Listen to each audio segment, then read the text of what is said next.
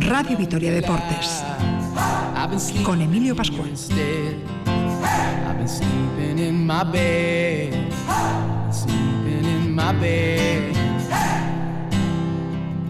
Hola, ¿qué tal? Saludos amigos, bienvenidos de nuevo al tiempo del deporte en la sintonía de Radio Vitoria hasta las 8 de la tarde, Radio Vitoria Deportes, tres puntos y a casa. I've been trying to do it right. I've been living a lonely life. I've been sleeping here instead. Bueno, venimos de vivir lo que ha sido la etapa reina del Tour de Francia con la victoria para Pogachar, la exhibición del Jumbo, el gran papel de Mikel Landa y el hundimiento de Bernal. Landa está a 2 minutos y 16 segundos en la clasificación general de primo Roglic, que es el maillot amarillo, segundo Pogachar a 40, tercero Urana a 1.34, cuarto Superman López a 1.45, quinto Yates a 2.03, sexto Porte a 2.13, séptimo Mikel Landa a 2.16, octavo más a 3.15, noveno Quintana 5.08 y décimo tercero Bernal que se ha hundido que está a 8.25. Lógicamente vamos a comentar lo acontecido en la etapa de etapa reina del Tour, pero ojito porque después de la etapa de descanso de mañana vendrá el tríptico alpino y luego la cronoescalada, en realidad 5 kilómetros de escalada y la mayoría del recorrido llano. Y también atención a los PCRs mañana porque ya saben, un equipo que den dos positivos se va a casa en coronavirus, lógicamente. Así que tensión seguro que hay en las escuadras. Arranque con derrota del Deportivo Lavés, eh, que perdía esta mañana frente al Betis en el último segundo con un grave error de concentración que ha provocado el tanto de Tello que deja con un enorme disgusto a todo el plantel albiazul y por supuesto a toda la parroquia del Deportivo Alavés que ya lógicamente se conformaba con el puntito que te da la federación luego del empate a cero. Una pena porque en ese último segundo el Deportivo la vez ha perdido esa oportunidad de sumar. Se disputa la gran final de la Supercopa de Baloncesto entre Real Madrid y Barcelona. A las nueve y media la final femenina entre la Avenida de Roberto Íñiguez de Heredia y el Guernica. Pablo Lasso y Roberto Íñiguez de Heredia. Dos técnicos vitorianos, alaveses, hoy en dos finales. De esto hablaremos con un eh, protagonista importante. Tessie Bosele, plata en el Campeonato de España absoluto de triple salto con 13.30, tercera marca sub-20 de la historia. Estaremos con la última hora del proyecto Everesting, la Fórmula 1, el triunfo para Hamilton en Mugello. Toda la información deportiva aquí en directo en Radio Victoria con Estíbaliz Gonzalo en la realización técnica. Les habla Emilia Pascual. En nombre de todo el equipo de deportes, son las 6 y 3 minutos, todo el día prácticamente con ustedes. Comenzábamos a las 12 eh, y 45, una menos cuarto. Finalizamos a las 5, primer tramo deportivo, ahora de 6 a 8, ya para hacer un resumen definitivo y lógicamente buscar más situaciones deportivas de este apasionante fin de semana. Son las 6 y 4 minutos, comenzamos.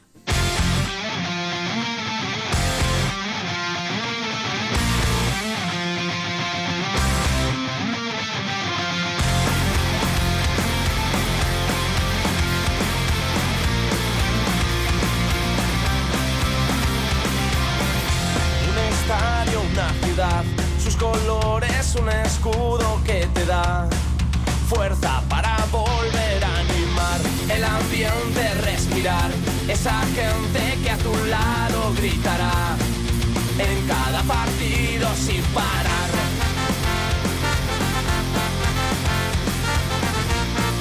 Son las 6 y 5 minutos de la tarde. Aquí estamos en directo en la sintonía deportiva de Radio Vitoria. Enseguida estamos en Tenerife para conocer los detalles previos a la gran final de la Supercopa. Enseguida estamos con la reflexión con respecto al Deportivo La Vez. Pero en Ecaldecoa, ¿qué tal? Arracha León, saludos y muy buenas tardes. Hola, Arracha León, buenas tardes. Venimos de vivir en directo lo que ha sido la etapa reina del Tour de Francia. Un etapón con el Jumbo dominando, con Pogachar, el corredor de Emirates ganando, el dúo esloveno Roglic-Pogachar dando una auténtica exhibición en este Tour de Francia. Y Mikel Landa, séptimo, 2 minutos 16 segundos con respecto a Roglic, ha llegado acompañado de Pello Bilbao. El Jumbo ha tenido un dominio y control absoluto de la etapa, pero el de Murguía continúa ahí con todas las opciones del mundo de meterse en el podium, algo que va a intentar esta próxima semana con ese tríptico alpino y luego veremos lo que ocurre en la cronómetro porque hay en fin, hay corredores que también pueden acusar el efecto de la tercera semana del Tour de Francia. Sí, desde luego, si algo es una incógnita ahora mismo, es la tercera etapa del Tour de Francia. Porque es indiscutible todo lo que ha ocurrido a lo largo del verano, la escasísima competición nos lleva a que, entiendo, nadie puede estar convencido de que esta última tercera semana va a rendir al 100%. Hemos visto, bueno, pues hoy el, gran petardazo de un Egan Bernal, que, bueno, pues eh, el año pasado con su equipo fue dominador tiránico casi del, Tour de Francia y hoy se ha hundido de qué manera. Así que, bueno, pues desde luego hoy lo que sí hemos visto, quizá no a un Landa súper, súper, a los que sí han estado súper otra vez más, han sido los dos eslovenos, tanto Pogachar como, como Roglic, pero al menos hemos visto a un Bahrein bastante mejor que en jornadas de montaña anteriores. Así que si el equipo le empieza a acompañar un poco más y tiene un día súper eh, Mikel Landa, todo esto unido a que es posible que alguno de los que ahora parece intocable eh, tenga un mal día, porque es humano, es humano y además ahora mismo es una incógnita el, rendimiento en esta tercera semana, teniendo en cuenta las circunstancias, yo creo que tenemos emoción servida y sobre todo esperanzas de que Mikel siga poco a poco como está haciendo, subiendo peldañitos en la clasificación. Para ir poco a poco subiendo peldaños en la clasificación significa que está todos los días. Todos los días está ahí. Así que partiendo de esa base, el Tour es regularidad. Mm. Salir en el póster del equipo de la próxima temporada, que es el objetivo de los profesionales que están a gusto en los equipos en los que militan, ¿verdad? Pues Mikel Landa está saliendo todos los días. Es verdad que en la tercera semana podemos esperar de él un ataque que le permita remontar algún puesto en la clasificación. Pues es algo que lógicamente iremos eh, viendo con el paso de los días. Luego ampliamos, lógicamente, enseguida entramos con la reflexión de lo que ha sido la derrota del Deportivo a la vez, pero una auténtica pena, ese grave error de concentración que ha echado y ha dado con eh, un eh, resultado negativo, definitiva, ha echado por tierra el trabajo que el equipo ha realizado durante 90 minutos, asumiendo que el Betis eh, se ha mostrado como un muy buen equipo en Mendizorroza, que ha tenido buena parte del control del encuentro, que ha tenido dos pelotas al larguero, que ha tenido también que sufrir un cabezazo muy bonito de Bataglia, que ha parado en extremis eh, Claudio, el guardameta bravo del eh, conjunto de Manuel Pellegrini, pero claro, ese error final de infantiles prácticamente ha provocado que los béticos han llevado tres puntos cuando todo hacía pensar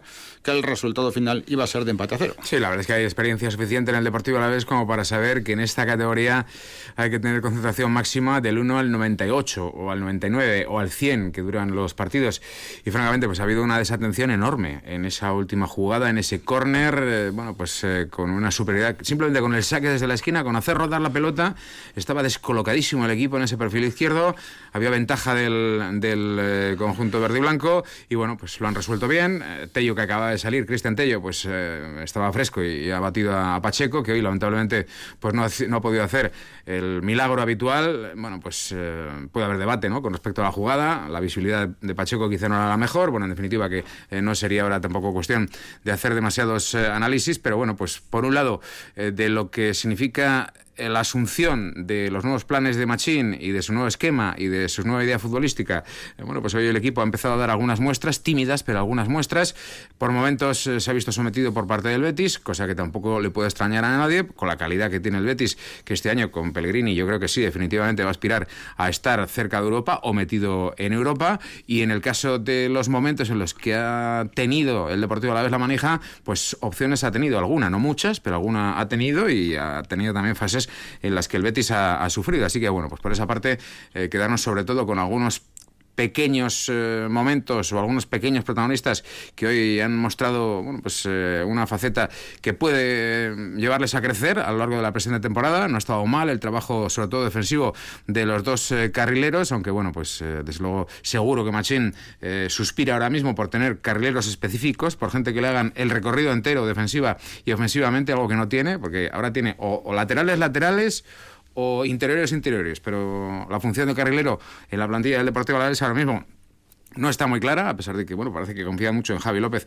de cara al futuro. Bataglia, eh, bueno, pues sin ser tampoco un hombre de gran recorrido, ha mostrado algunos momentos eh, su veteranía. Hemos visto, ya digo, en Javi López eh, interesante. Y bueno, pues por lo demás, las circunstancias de las que podemos hablar posteriormente, ¿no? Pues lo de los dorsales, que han dejado fuera determinados jugadores, lo de jugadores con dorsal que se quedan fuera de una convocatoria que no se completa con 23 y que se quedan 22, el escaso número de jugadores profesionales que tiene la plantilla, el mercado hasta el 5 de octubre, lo que puede ocurrir de aquí al 5 de octubre, que si te vienen maldadas ya puede haber hasta tensiones, bueno, en resumen, que es el fútbol, ¿no? Que después de cada jornada puede permitir enormes reflexiones y enormes análisis. Y más después de la primera, aunque lógicamente el margen tiene que ser enorme, teniendo en cuenta que no está hecho, esto no ha hecho sino comenzar, pero en cualquier caso eh, la evidencia de que mm, hasta que no se cierre el mercado el día 5 de octubre, en eh, la mayoría de los clubes de la primera y segunda división se van a producir muchos movimientos, como por otra parte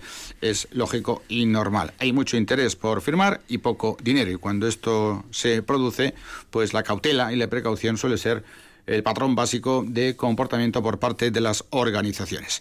Enseguida escuchamos a los protagonistas. Por ejemplo, La Guardia ha dicho que a estas alturas eh, de la vida futbolística de la mayoría de los jugadores del Deportivo a la vez es difícil de entender el error de concentración que el equipo ha tenido en ese último suspiro del partido en el que el eh, Deportivo a la vez ha perdido el encuentro. Pero vamos a buscar también la primera comunicación con Tenerife porque se disputa en 18 minutos la gran final de la Supercopa que va a enfrentar al Barcelona con el Real Madrid. El ayer se imponía al Basconia 68 a 72 y el Madrid ganaba 79-92 al Tenerife. En el pabellón Santiago Martín, Ricardo Guerra, Richie, ¿qué tal? Arracha León, saludos y muy buenas tardes. Hola, ¿qué tal? Arracha León, Emilio. Bueno, quedan todavía 18 minutos para el comienzo del partido. En condiciones normales, con público, pues no habría demasiada gente, aunque ya habría ambientillo. Queda cabe que siendo el partido a puerta cerrada, pues como ocurría ayer y como va a ocurrir por lo menos a corto plazo, sin prácticamente nadie, salvo medios de comunicación, equipos, representantes de la CB, etcétera, etcétera. Después de lo que fue ayer, en el caso del partido entre Vasconia y Barcelona, seguramente el eh, preámbulo de grandes citas y duelos en el transcurso de la actual temporada. Es verdad que el Vasconia no tenía FAL, eh, tampoco contó con Tadas y que habrá un relevo a Carrington probablemente y que el Barça no tenía jugadores importantes como Kuric o Higgins, ¿no? Pero eh, vimos un partido eh, con diferentes trayectorias. por un momento parecía que el Barça podía ganar fácil. El Vasconia se volvió a agarrar de manera tremenda al partido. supo en remontar situaciones absolutamente complicadas, incluso ese parcial consecutivo de Abrines con 16 puntos en el tercer cuarto también parecía clausurar el encuentro y el Vasconia volvió a meterse. Definitiva que, aún perdiendo, el equipo no dejó malas sensaciones y demostró que es capaz de competir aún en el comienzo de la competición y frente a un grande. Sí, yo creo que has resumido perfectamente, ¿no? Son algunas de las conclusiones que estamos sacando en las últimas horas después de lo visto ayer. Eh, y la principal de ellas, sin duda, es que Vasconia no ha perdido ese gen competitivo que demostró en la fase final de Valencia, ¿no? En cierta manera le ha dado continuidad a lo que enseñó en ese campeonato de hace dos meses eh, y medio y en el que, bueno, pues eh, se pudo hacer con, su cuarta liga. Ayer, desde luego, pues también fue el típico partido de pretemporada, no solo de Vasconia, también del, del Barcelona, porque quizás quizás en, eh, condiciones normales un Barcelona que se va al último cuarto ganando por 15 puntos, pues no, no sufre ¿no? Para, para ganar el encuentro, sea quien sea el rival que tiene enfrente. Pero bueno, a nosotros lo que más nos interesa, lógicamente, es esa reacción de Basconia y el saber rehacerse de los dos grandes parciales que recibió. El primero de ellos muy prontito, en el primer cuarto, eh, se puso 5-0 arriba a Basconia y a partir de ahí recibió un 0-13 del que eh, le costó bastante reaccionar, pero sobre todo hay que em, señalar el el tercer cuarto, ¿no? Un tercer cuarto en el que eh, el azote sin duda fue Alex Sabrines eh, con esos, esa racha anotadora que llevó al, al, Barcelona a dispararse en el marcador. Fue un 0-16 de parcial e insisto, en ese momento Basconia eh, parecía o muerto o, podíamos llegar a pensar ¿no? que ni siquiera iba a poder acercarse en el marcador, pero yo creo que ahí Dusko Ivanovic sacó la pizarra, sacó la veteranía para poquito a poco recortar esa diferencia y llegar incluso con opciones al final. De hecho, eh, vimos un par de pérdidas, la primera de Zoran Dragic y la segunda de Giedraitis cuando Vasconia eh, estaba bien cerquita, a 4 o 5 puntos y si esos ataques hubiesen acabado con una producción ofensiva, pues quién sabe, ¿no? Si ahora mismo estaríamos hablando de un Vasconia eh, finalista, ¿no? Que estaría sobre la cancha ahora mismo de Santiago Martín eh, calentando. Por tanto, yo creo que conclusiones bastante positivas, la demostración de que este Vasconia no ha perdido ese gen competitivo y lógicamente pues hay que ir puliendo todos esos eh, errores que también se vieron y que yo creo que son, Emilio, pues muy normales, ¿no? A estas alturas de, la temporada y nada, escasos días ya, a escasa semana de que arranque la Liga CB. Y aunque ya era un dato que ya hemos conocido en la pretemporada y los partidos de pretemporada son de pretemporada y lógicamente cuando la competición arranca es cuando vemos el real nivel de rendimiento de los jugadores y de los equipos, pues tenemos que decir que ya en el primer partido oficial, eh, jugadores que llevan cuatro días en Vitoria, como Peters, Yedraitis y Yakiri, yo creo que mostraron un nivel de rendimiento completamente aceptable y ofrecieron primeros síntomas de que podemos esperar muchísimo de ellos en el transcurso de la actual temporada.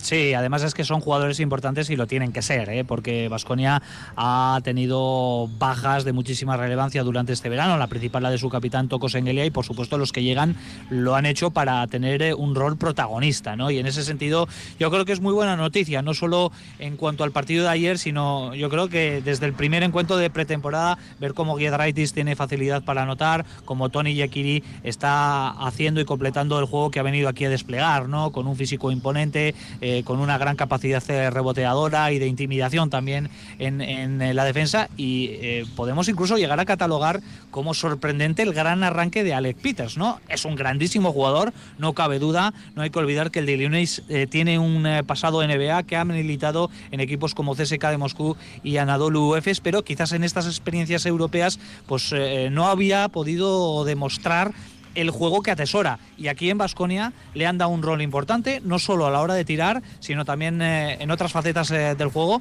Y de momento está respondiendo a las mil maravillas. Por tanto, esos tres de los cuatro fichajes, porque a Carrington eh, ya no lo podemos considerar como tal, ya que es historia de Basconia, pero esas tres caras nuevas, al margen de los jugadores jóvenes, son sin duda la mejor noticia hasta el momento por esa gran adaptación, adaptación express que están teniendo ¿no?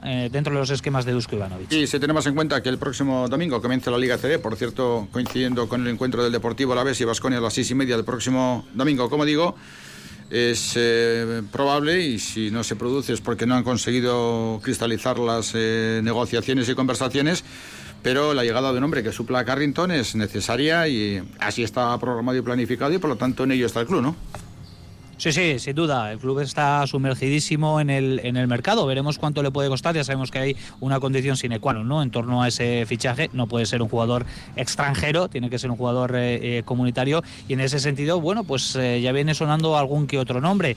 el de Askia Buker ha estado sobrevolando la órbita de Vasconia durante todo el verano, pero ahí hay un problema. Askia Buker ahora mismo ocuparía plaza de extranjero, por lo tanto, si ficha por Vasconia, no podría actuar más que en la competición competición de, la Euroliga, pero el ex jugador de UCAM Murcia está buscando su pasaporte comunitario. Podría llegar desde Suiza ese pasaporte y bueno, pues podría ser sin duda, y, ahora mismo está en agenda el, jugador ¿no? que llegase para suplir esa, esa baja de, Carrington. En todo caso, no es fácil, yo creo que se lo van a tomar con cierta paciencia, pero sí que es cierto que es completamente necesario, porque sí que es cierto que Vasconia em, tiene puntos, ¿no? Lo hemos hablado con Peters, con Giedraitis, con Bildoza. Hay muchos jugadores capaces de, anotar, pero es verdad también que le falta ahí en la posición eh, de escolta un killer, ¿no? Alguien que, tenga también muchos puntos en sus manos y hoy si acierta en la contratación de, ese jugador, yo creo que Vasconia va a tener un equipo, igual a la expresión, la mar de apañado, ¿no? Para afrontar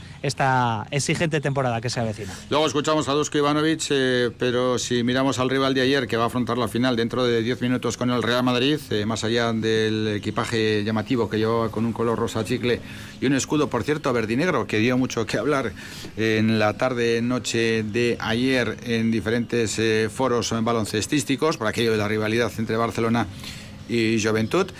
Eh, la verdad es que es una gozada verle a Sarunas Vicius. Este hombre va a aportar también una frescura, más allá de su talento y calidad, a la liga. Eh, tremenda y en la constatación de que esta vez el Barça, que todavía tiene que cerrar el equipo, que tenía ayer dos bajas, como hemos comentado antes, con un jugador interior que parece que van a firmar con mucho dinero, pero una vez que la NBA eh, también transite los tiempos eh, atípicos que estamos viviendo, porque la NBA ahora mismo se encuentra en plenas finales de conferencia, cuando eh, pues tendría que estar ya prácticamente todo el mundo de pretemporada. Cuando llegue el momento el Barça fichará un relevo de Tomic, que seguramente dé una garantía a ese juego interior que ya de por sí es bastante potente. Pero parece que este año, ya digo, yo a mí me parece que la llegada de Vicius es una de las grandes noticias de la CB.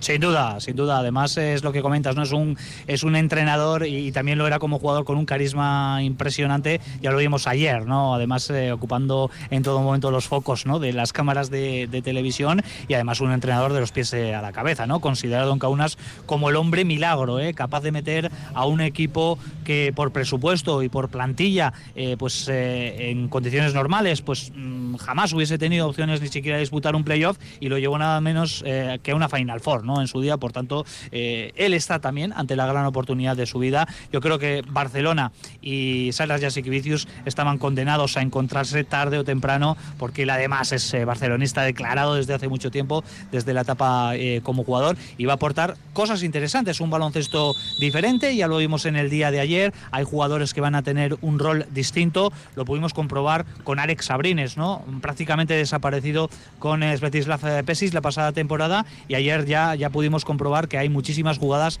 para el jugador balear que hicieron mucho daño en el partido mm. frente a Vasconia. Por tanto, el Barcelona ha hecho muy poquitos eh, retoques, al igual que su rival de hoy, el Real Madrid. El Barça con eh, Salunas Vicios igual le, costa, eh, le cuesta un poquito más carburar, ¿no? Porque lógicamente el, equipo, aunque no tiene muchas caras nuevas, solo la de Nick Calates, pues tendrá que, ir poco a poco interiorizando todos esos sistemas. Y en cuanto al Real Madrid, bueno, pues qué decir, Emilio, de Pablo Lasso, que afronta su décima temporada consecutiva en el banquillo del Real Madrid. Por tanto, mira, hoy tenemos representación gastistarra en la final de la Supercopa masculina con Pablo Lasso y también en la Supercopa Femenina, en esa gran final entre Guernica y Perfumerías eh, Avenida, también en el banquillo, con Roberto Iñiguez de Heredia. Por eso luego escucharemos y recordaremos una entrevista que manteníamos hace unos días con Roberto Iñiguez de Heredia, que tiene absoluta vigencia desde el punto 1 hasta el punto final en esa comparecencia.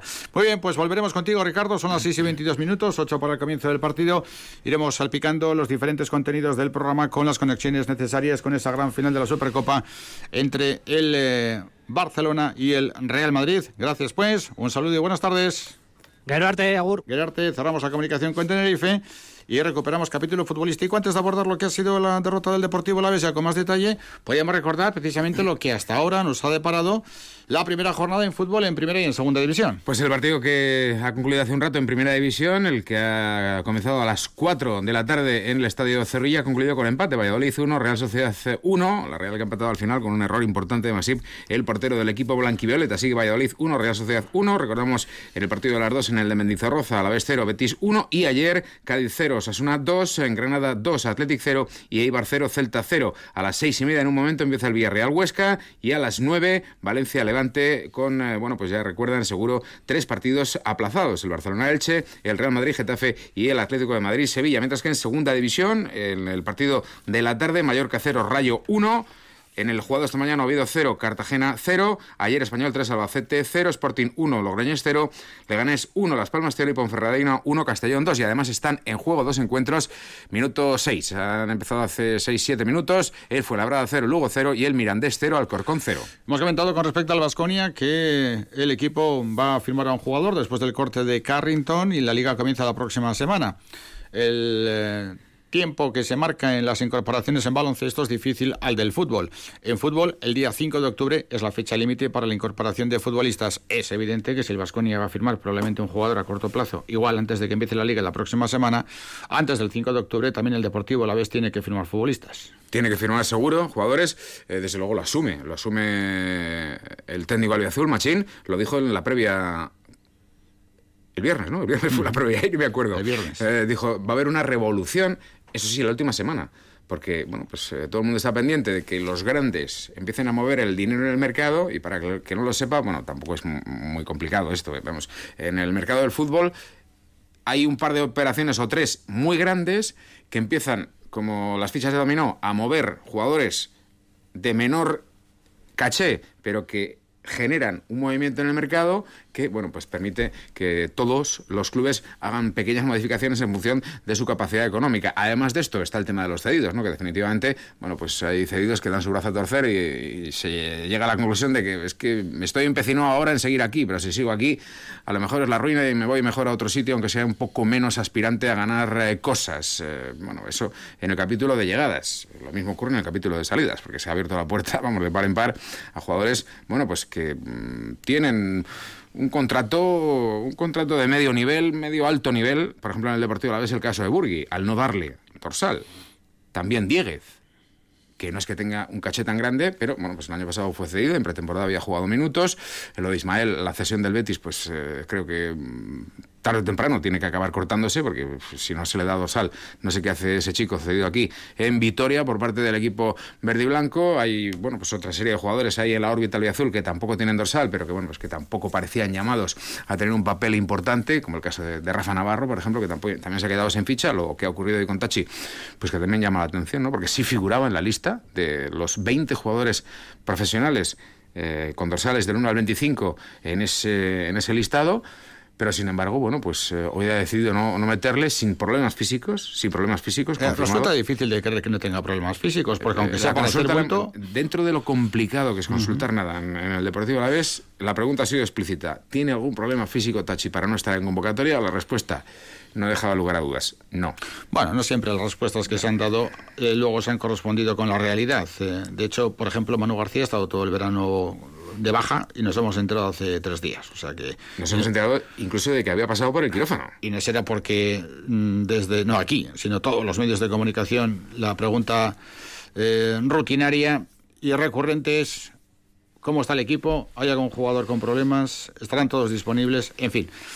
Así que ahora, ¿qué ocurre de aquí al 5 de octubre? Yo creo que antes de continuar con la reflexión sobre el partido de esta mañana, podríamos escuchar a Víctor Laguardia. Es una autoridad dentro del vestuario, es un hombre con mucha experiencia y es alguien que piensa lo que dice y dice lo que piensa. Y entonces cuando las personas piensan lo que dicen después de o dicen lo que piensan después de pensar lo que dicen, normalmente dicen cosas interesantes. Y yo creo que hoy ha dado con una de las claves que compartimos. Eh, en ese sentido hemos reflexionado y mucho en el transcurso del postpartido con relación a lo que ha pasado hoy frente al Betis. Ha estado muy cerca de abrir el marcador, Víctor Laguardia, en esa doble que ha tenido el Deportivo a la vez en el arranque de la segunda mitad, primero con el remate de Bataglia y luego con la pelota que le ha quedado al zaragozano y que al final, bueno, pues Bravo ha echado fuera. Pero, desde luego, todavía en caliente, es cierto, vamos, vamos a poner en contexto la situación, todavía sobre el césped, hablado Víctor Laguardia, él es líder de este equipo, no cabe ninguna duda, él eh, sabe la importancia de cada uno de los partidos.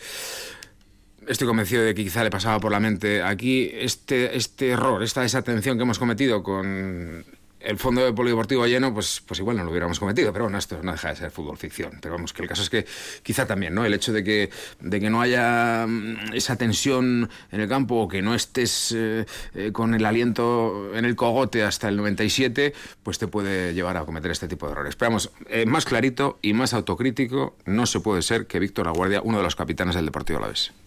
Es imposible ¿no? que, que sean buenas después del último minuto ¿no? del partido en el que un error de concentración nuestro ha, supuesto el gol de, del rival. Eh, ha sido de mérito nuestro, no mérito de ellos y bueno, eso bueno, te castiga. Estamos en la máxima categoría.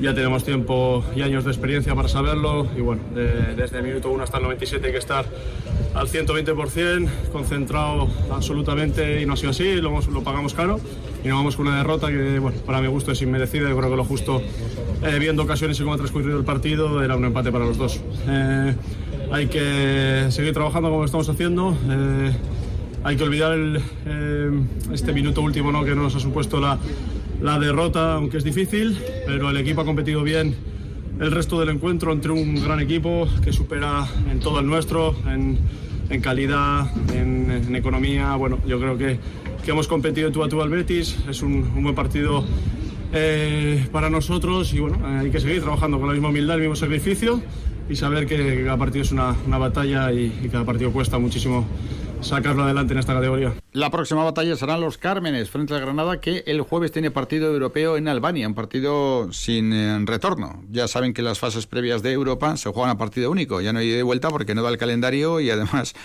no hay margen teniendo en cuenta lo que significa la organización de las competiciones europeas.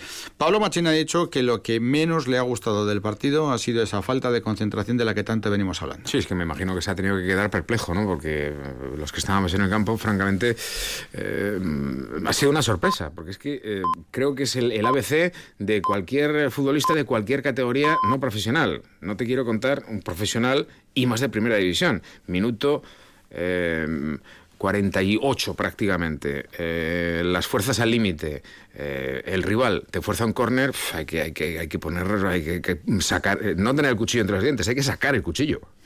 Está claro. Ahora le vamos a escuchar, pero vamos a buscar la comunicación con Tenerife, porque son las seis y media en punto de la tarde. Y Ricardo, en pura teoría, ese partido, la gran final de la Supercopa entre Madrid y Barcelona, tiene que estar a punto de comenzar.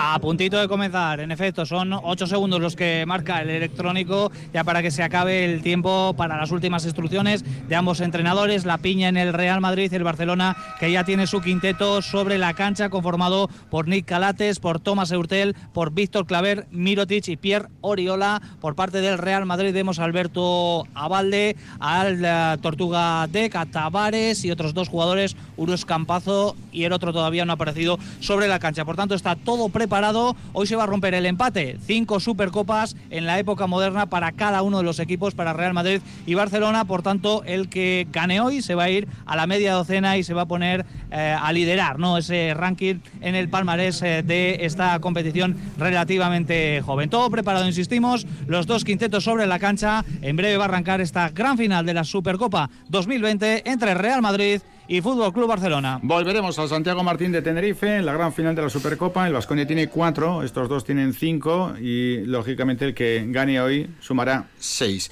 Decíamos, eh, Pablo Machín, hoy ha debutado. La verdad es que los cinco partidos que ha dirigido el Deportivo a la vez entre pretemporada y competición oficial todavía no conoce el sabor de la victoria. Sí, bueno, ojalá que en el futuro pueda rápido romper esta estadística, pero bueno, pues ha habido detalles en el partido interesantes, ha habido cosas prometedoras. Eh, bueno, pues que el equipo eh, tiene cierta evolución, que está empezando a asumir eh, lo que le exige Machín. También es cierto que se ha quedado muy claro que a la plantilla le hace falta retoques y le hace falta bueno pues ese pequeño salto de calidad con dos o tres jugadores importantes. Ya la semana que viene estará leyendo, ojalá que sí, ojalá que bueno pues el protocolo COVID lo, lo, permita. Pero bueno, pues eh, la pregunta entiendo que puede ser dura de escuchar para el entrenador del Deportivo a la vez, pero sobre todo por el cómo se ha producido el gol del Betis que te hace perder el partido después de un trabajo interesante, equilibrado y que bueno, pues que tiene, tiene su mérito. El cómo se ha cometido el error y el cuándo se ha cometido el error, se podría llegar a la conclusión de que es la peor manera de empezar. Machín no, no ha estado del todo de acuerdo. Puedo estar de acuerdo en que es una manera muy cruel de perder, eso es indudable, pero Creo que nos tenemos que quedar con los 95 minutos, no solo con, con ese último minuto. Y si lo valoramos en su conjunto, creo que hemos sido un equipo competitivo, que le hemos jugado de tú a tú al Betis, que eh, creo que no les hemos dejado demostrar las grandes virtudes que tienen, sobre todo con, con, muchas de sus individualidades, y que cualquiera de los dos, es cierto, pues a lo largo del partido hemos tenido nuestras ocasiones para haber hecho algún gol. Nosotros fundamentalmente en, el balón parado, aquella muy clara que, no sé cómo no ha entrado y ellos es cierto que han dado dos largueros y que lo más justo pues hubiera sido tener eh, un punto cada uno y, valorar una hipotética portería cero que siempre es la base para puntuar y también para tener muchas opciones de conseguir los tres puntos. ¿Qué es lo que más y lo que menos te ha gustado de este inicio de liga para tu equipo? Lo que menos es indudable que, ha sido, pues, lo podemos decir así, ¿no? Esa falta de, concentración en, el último suspiro, porque después de un gran esfuerzo que ha hecho el grupo, eh, bueno, no debemos permitirnos el tener ese pequeño error que al final es grande porque te supone perder tres puntos, pero yo creo que hemos hecho cosas de equipo competitivo, que se han visto unas señas de identidad eh, inexcusables para cualquier partido, que es el compromiso, la actitud, el querer, y yo creo que todo eso lo hemos hecho, que hasta ese minuto 95 pues eh, teníamos, como te he dicho, la portería cero y opciones de poder llegar a conseguir ese gol Sinceramente, mm, los últimos minutos los veía como eh, con posibilidades de que nosotros nos veníamos más arriba que, el Betis. Ellos es cierto que luego han hecho eh, cambios de, mucha calidad también y bueno, se ha, equilibrado, pero fundamentalmente, ya te digo, lo negativo, el cómo se ha producido ese gol y la derrota. Y lo positivo, pues que hemos demostrado que podemos ser un equipo competitivo, que los futbolistas quieren y que vamos evolucionando. Quería preguntarle en particular por, eh, bueno, por esa demarcación de carrileros a la que eh, están poco acostumbrados seguramente tanto Luis eh, como Edgar. Luego en la segunda mitad también, bueno, pues la, incorporación de Javi López. No sé qué les pides a los carrileros en esta nueva demarcación en el sistema y si crees que en el día de hoy han desempeñado bien su trabajo. Bueno, creo que he visto también que eh, todos son futbolistas eh, que no han jugado habitualmente como carrileros. Creo que se han adaptado muy bien. Una de las señas del, compromiso que tienen pues ha sido que, los futbolistas acostumbrados a jugar más en situaciones ofensivas, más como extremos, como Rioja y Edgar, eh, lo han hecho francamente bien en el carril, se han sacrificado, cuando teníamos oportunidad se han incorporado al ataque, probablemente, pues mm, no, probablemente, sino que nos hubiera gustado más que fueran un poco más profundos y meter más, más centros, pero también el rival no nos lo ha permitido y algunas veces que sí que hemos tenido esas llegadas, pues no hemos tenido eh, el acierto de poner buenos centros. Javi creo que es su debut en, el equipo y en primera división y, bueno, eh, creo que es un valor de la cantera, que seguro que eh, tiene mucho margen de mejora. La lástima es que el fútbol tampoco te permite eh, mucho tiempo para poder adaptar el rendimiento inmediato y es lo que nosotros necesitamos. Quería preguntarte por las dos variantes que has buscado en ataque, eh, ¿qué te han aportado y cómo has visto? Primero la pareja Lucas Pérez y Joselo y luego cuando has acabado con, con Joselo y, y Daverson, ¿qué te ha aportado cada una de esas dos parejas durante el partido? Bueno, creo que tenemos eh, nombres de, calidad ahí en la delantera. El inicio pues, es la dupla eh, clásica de la temporada anterior. Eh, jugadores que se complementan bien. José Lu, pues más nueve referencia. Lucas con un poco más de movilidad. Quizá nos ha faltado un poco de, profundidad, ya no solo con, con Lucas que pudiera picar, sino cuando Lucas viene un poco entre líneas que sí que hemos hecho en la pretemporada, buscar sus buenos pases para incorporación o de los carrileros o de los jugadores de, medio campo. Pero ya te digo que hoy, por muchas circunstancias que podríamos hablar, entre otras, pues que el rival también nos ha exigido mucho, no, no lo hemos podido mostrar. Luego, una vez que ya eh, veía que, Lucas estaba cansado, eh, tenemos una muy buena alternativa con, con Day o incluso con Borja pero hoy he creído conveniente que, que Dey era el jugador, que bueno, también tiene buen juego aéreo, es donde hemos jugado un poco más directo buscando eh, las dos cabezas de, de Dey y de Joselu. Y, bueno, seguro que todos nos pueden aportar mucho más y lo harán a lo largo de, esta temporada cuando ya cojan un nivel de forma más óptimo y, seguro que serán los futbolistas determinantes que, todos esperamos. A mí me gustaría preguntarte por, los problemas defensivos que hemos visto en la pretemporada, en las que, bueno, el Deportivo La sí que, sí que recibía dos goles de media por encuentro. Hoy tal vez eso puede ser una de las notas positivas hasta ese minuto 95. Sí, indudablemente creo que hemos hecho bien la parcela defensiva. No solo cuando hablamos de defensa tienen que ver los tres centrales y el portero, sino que es una cuestión grupal. Eh, creo que han tenido, mm, creo que ningún acercamiento para, tirar desde el área. Las dos ocasiones suyas han sido de tiros eh, lejanos, de, fuera del área, donde en teoría el portero tiene más ventaja y por supuesto que, esto yo creo que lo hemos mejorado partiendo de un buen trabajo de la gente también que tenemos más adelante, de, los tres centrocampistas y de la ayuda que también nos hacen los delanteros. Y centrándonos un poquito más en, la acción del gol del Betis, ¿ha habido un exceso de confianza por parte del equipo pensando que iba a ir otra vez Canales, como había ocurrido en el córner anterior, a meter el balón a la olla? ¿Y si crees que Pacheco ha podido hacer más en, en esa acción del gol? Gracias. Bueno, no creo que sea el sitio para recriminar temas puntuales. Yo lo que estoy seguro es que ha tenido mucho que ver en esta acción, eh, primero el cansancio del minuto que es, que bueno, desde fuera, yo desde el banquillo, pues eh, veo las cosas muy fáciles, pero ya os digo yo que después del esfuerzo que han hecho los futbolistas con una temperatura a la que nosotros no estábamos acostumbrados, eh, pues bueno, aunque quiera, siempre se deja notar. Eso no quiere decir que sea una excusa, porque si hemos llegado hasta esos minutos peleando como auténticos jabatos, lo debemos de seguir haciendo hasta que el árbitro el final. Luego tendremos tiempo de analizar internamente más situaciones, de si teníamos que haber estado un poco más atentos, quiénes tenían que haber ido, si luego, como dices tú, el portero podía haber hecho algo más o menos, pero eh, yo desde el banquillo he visto que había mucha gente entre el lanzador y, el portero, eso siempre genera incertidumbre y, y seguro que le habrá dificultado. La reflexión de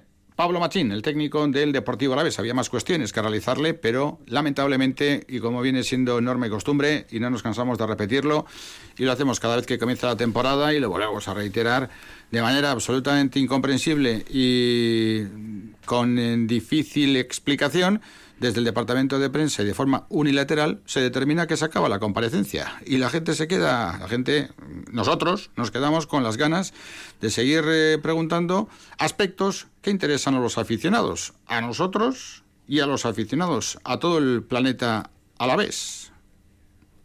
Incomprensible, pero sigue ocurriendo. El eh, jefe de prensa del Betis ha dado punto final a la rueda de prensa después de preguntar, ¿hay alguna pregunta más por parte de algún periodista que incluso quiera repetir turno para formular otra cuestión? Nadie ha respondido y se ha acabado. Pues como es normal. Pues aquí no. Aquí, cuando se decide de forma unilateral, se acabó la novela, se finí y hasta luego, Lucas. Aunque bueno, pues eh, desde luego las televisiones que tienen derechos, que pagan mucho dinero para, para, ofrecer los partidos y también para tener a todos los protagonistas que consideren oportunos, pues eh, esas sí que bueno, pues tienen la posibilidad de, escuchar incluso a futbolistas, algo que bueno, pues eh, no ocurre con aquellos medios que no tienen derecho en los pospartidos, derechos digo, derechos pagados, ¿no? Así que nos vamos a quedar con una, una voz en el caso del, del Deportivo a la vez en un momentito escuchando a Taglia, pero antes vamos a escuchar al técnico del, del Betis. Incluso antes de ello buscamos ¿eh? la comunicación de nuevo con eh, Tenerife porque está en marcha la final de la Supercopa, Ricardo, con un resultado igualado entre Real Madrid y Barcelona. Sí, de momento bastante igualado. ¿eh? Después de unos primeros minutos de tanteo parece que ya han arrancado las hostilidades en este clásico entre Real Madrid y Barcelona. Acaba de pedir un tipo muerto Pablo Lasso. Parece que al que le está costando, o por lo menos le estaba costando un poco más, es al Barça de Saras Vicius, que además se ha metido en bonus muy rápido. Problemas de faltas ya para Nicola Mirotic, que ha cometido ya eh, dos y se ha tenido que ir al eh, banquillo el crack montenegrino. Por tanto, ahora mismo a 2.41 para que finalice este primer cuarto y con el juego parado aquí en el Santiago Martín en San Cristóbal de la Laguna, más dos para el conjunto merengue, Real Madrid 14, Barcelona 12. Como suda Pablo Lasso, le vemos en el banquillo en el tiempo muerto, primer plano, eh, sudan también los jugadores, pero estos corren. Eh, Pablo Lasso está sudando muchísimo, imaginamos por el calor, la condensación que hará en el propio pabellón. Sí, por el traje, la corbata, eh, la chaqueta, la camisa, el cuello. Ya te digo yo, Emilio, que, yo estoy en, estoy en manga corta y la verdad es que se sufre sobre todo para el que no está acostumbrado a estos niveles de humedad. ¿eh? Están siendo días de alta humedad. Eh, estamos en la parte norte de, la isla donde, bueno, pues eh, digamos que calor excesivo no hace, no aprieta demasiado eh, Lorenzo, pero eh, aunque sean días nublados, son de, alta humedad y ya mm. si te metes eh, en un pabellón, pues, pues sufres. Y con la tensión que hay también abajo en cancha, pues no me quiero ni, ni imaginar. Pero bueno, es algo que estamos sufriendo absolutamente todos aquí en Tenerife. Perfecto, volveremos 14-12 para el Real Madrid, que ha dicho el profesor Don Manuel Pellegrini. Pues claro, encontrándose con una victoria en el último minuto del descuento, pues estaba francamente feliz. Y claro, luego pues todo parece que se ha hecho fantásticamente, pues que los cambios están funcionando fantástico, que la estrategia te ha ido muy bien y ha sorprendido eh, tres puntos eh, que bueno pues hacen que el proyecto del Betis eh, se inicie más tranquilo, no como el del año pasado, vamos que estaba el chileno con 66 años y después de haberlo visto todo en el fútbol, pues estaba muy contento. Bueno, muy buenas sensaciones porque como usted dice, lo primero es, ganar y, y, lo intentamos hasta el final, pero sin descuidarnos, estamos en un equipo muy equilibrado, si revisamos lo que hizo a la vez, que tiene dos delanteros tan peligrosos como José Luis Lucas Pérez, creo que tuvieron una opción de gol que proviene de un córner, de un cabezazo que tuvo Claudio Bravo, una, una gran atajada. Eh, fuera de eso, nosotros tuvimos dos tiros en los palos, tuvimos algunas aproximaciones con peligro y hasta el final seguimos buscando el triunfo, eh, que por suerte lo logramos en esos últimos, en esos últimos minutos.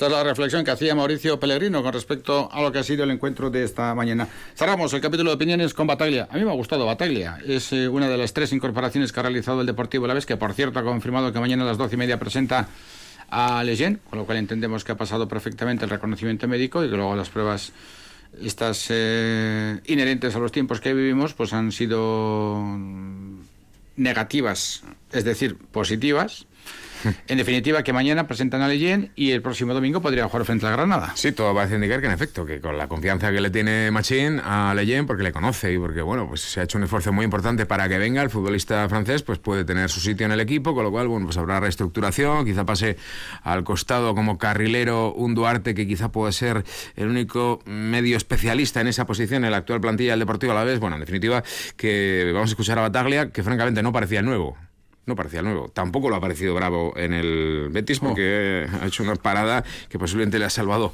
al equipo verde y blanco tras un primer remate de este hombre al que escuchamos ahora en un segundo y tras un segundo intento del hombre al que hemos escuchado al principio, es decir, Víctor Laguardia. Bueno, Bataglia aseguraba que, que bueno, pues que, que, tenía bronca, siendo argentino, pues tenía bronca porque el equipo ha perdido en el 97 prácticamente, además por una desatención, pero que él, al menos de su rol, estaba feliz. Bueno, la verdad que creo que hicimos un gran partido. Eh, tuvimos ocasiones, ellos también.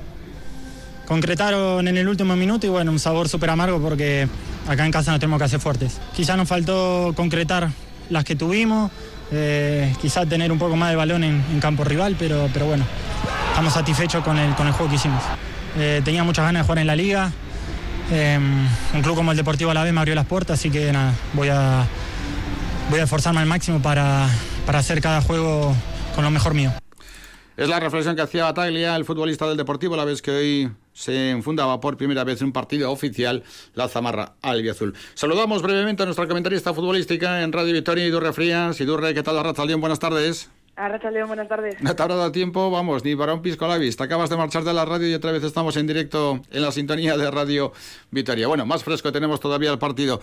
Aunque con esta hora y media pasadita de margen, ¿Qué cuerpo tienes después del partido de esta mañana con la derrota del Deportivo Alavés? Bueno, pues como dices tú, no, apenas ha pasado mucho tiempo, con lo cual todavía ahí con el sabor amargo de, ese, de esos últimos minutos finales, ¿no? Que al final ha sido donde, donde el Deportivo Alavés ha encajado el gol y, hemos perdido la opción a llevarnos el punto. Mm. ¿Qué entiendes que debe aprender el Deportivo Alavés de la experiencia de esta mañana? Hombre, pues principalmente el, competir y, y, la concentración, ¿no? Hasta hasta el último pitido del árbitro, ¿no? Que al final, tanto nosotros lo hemos estado comentando, como lo ha comentado el propio Machín en rueda de prensa, que este tipo de errores, pues que no se, no se pueden cometer, ¿no? Que al final son errores de, concentración y, hay que estar metido en el partido porque, porque la mínima pues bueno, pues te cuesta lo que les ha costado, tres mm. puntos. También lo decía Víctor Laguardia, ¿no? que a este nivel de competición y de experiencia, la verdad es que no se pueden permitir ese tipo de regalos. Ya hemos hablado al mediodía y lógicamente de aquí al 5 de octubre lo tendremos que seguir hablando, pero es eh, necesario y es evidente que, bueno, también Machín, ¿no? Reconocía y además, no sé cuál es tu punto de vista, pero eh, a nosotros nos parece ciertamente difícil de entender que con la competición abierta siga abierto el mercado, porque esto puede provocar una serie de situaciones absolutamente eh, increíbles, ¿no? Que un futbolista que ha sido tuyo, pues te meta el gol de la derrota tuya dentro de una semana, porque en ese periodo de tiempo se ha marchado el otro equipo y además no solamente por esto, sino por la intranquilidad que genera la seguramente dispersión mental que algunos jugadores que no saben exactamente cuál es su futuro puedan tener, pero no en un plazo de 15 días, sino en esta ocasión en un plazo hasta el 5 de octubre. Eh, por eso decía Machín, que la última semana será de revolución total y absoluta con lo que esto puede significar. Pero está claro, ¿no? Lo ha comentado el propio cuerpo técnico, de aquí al 5 de octubre vamos a ver movimiento. Sí, hombre, a ver, realmente es que es incomprensible, ¿no? Que, que a mes y pico de que se inicia una competición, pues se, se cierra el mercado de fichajes, ¿no? También lo comentó hace unos días Mendilibar, ¿no? Que como que ahora ya, ya lo que se premia ya no es ni entrenar en pretemporada, ¿no? Ya que al final ya el fútbol ya queda para otra cosa, ¿no? Que al final es el espectáculo y, y lo que mueve el dinero al final. Pero bueno, sí, Está claro, ¿no? Está claro que, que, la llegada de jugadores va a ser, que es un poco lo que íbamos sí o sí, ¿no? Eso es, sí, no, yo creo que bueno que es evidente, ¿no? Que, que, el equipo necesita todavía algún último retoque y algún último algún último refuerzo, pues bueno, lo hemos estado comentando antes, ¿no? Que al final hay hay líneas que, que quedan un poquito cojas, sobre todo, pues bueno, que ya estamos viendo que el sistema es un sistema distinto que necesita unos jugadores un poco más específicos que probablemente actualmente en la plantilla no dispone Machín.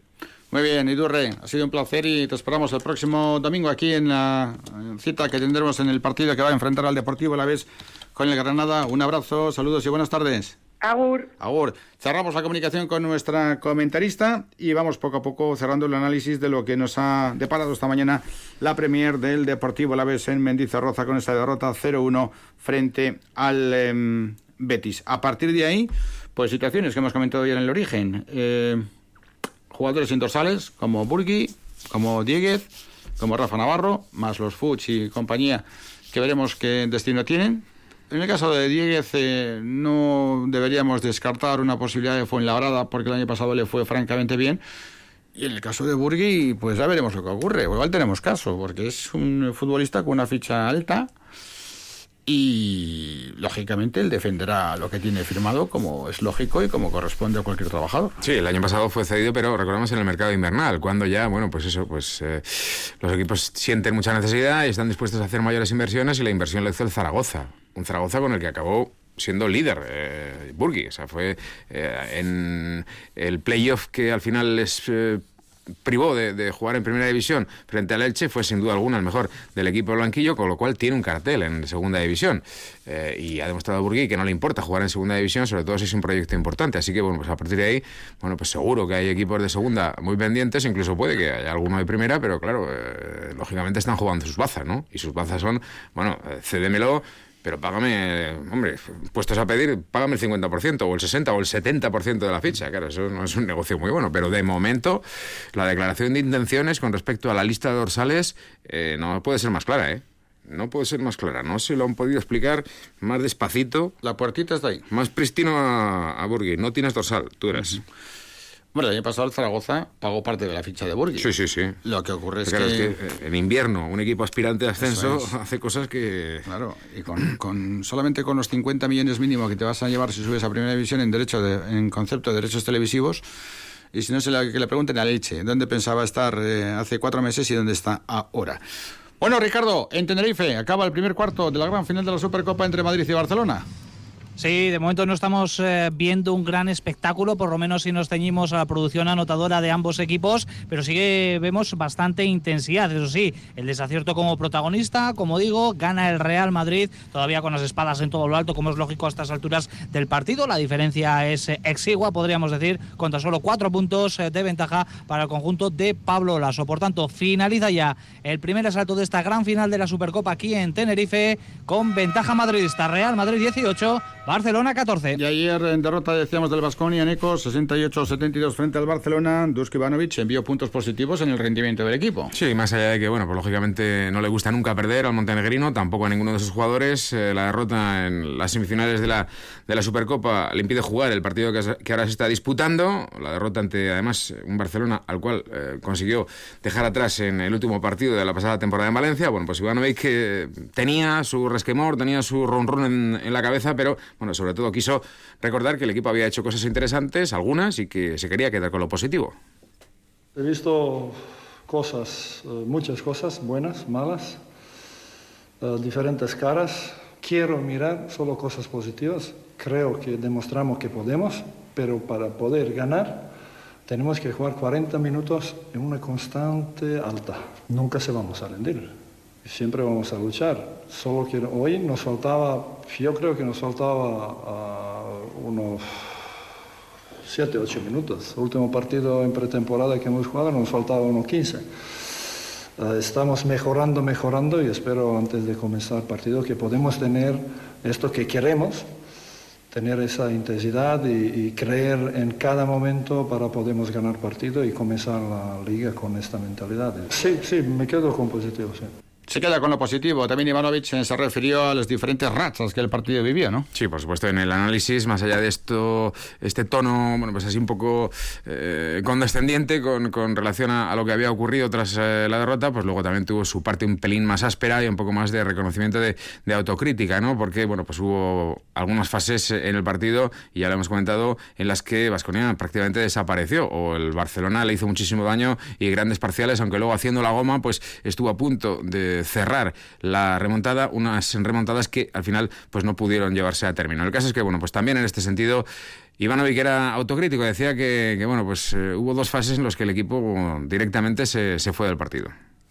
Al final perdimos, creo, por, por dos parciales que hemos tenido. En primer cuarto hemos tenido siete balones perdidos y en tercer cuarto hemos hecho una, un parcial enorme donde nosotros no demostramos carácter que hemos demostrado el último cuarto. Nos faltaba esta, uh, estar concentrado, sobre todo estar concentrado en defensa, porque creo en defensa que, que después cuando llegas por abajo y empatas partido, es muy difícil que puedes seguir metiendo, metiendo, pero seguir defendiendo, sí. Y allí nos paramos uh, de defender, fallamos dos tiros y allí un poco bajamos.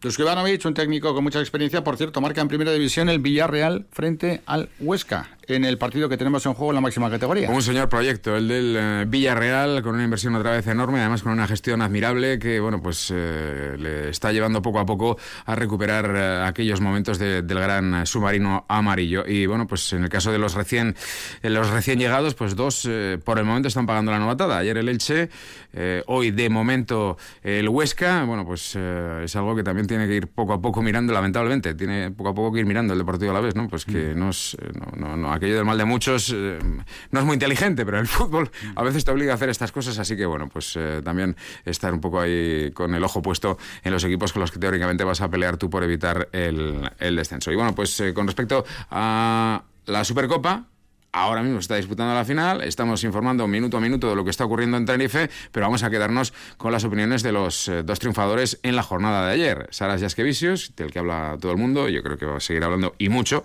al frente del Barcelona, y por otro lado el vitoriano Pablo Lasso, que una vez más bueno, está con su Real Madrid, décima temporada consecutiva. Son los dos técnicos, nada, unos minutos antes de empezar los diferentes partidos, hablando de la importancia que tiene para ellos este choque que se está jugando y sobre todo, bueno, pues de que hay un, ambos, ambos proyectos, ambos transatlánticos tienen mucho por mejorar. Primero Saras Jaskevicius y luego Pablo Lasso. Muy importante para nosotros. Hemos metido en final. Como siempre digo, a estas alturas de temporada es muy normal que son muchos antibajos, pero al final lo pudimos sacar de adelante. Tenemos eh, muchas cosas que mejorar, pero ya vamos haciendo poco a poco. Dos equipos son de grandísimo nivel y va a estar muy duro, pero aquí estamos.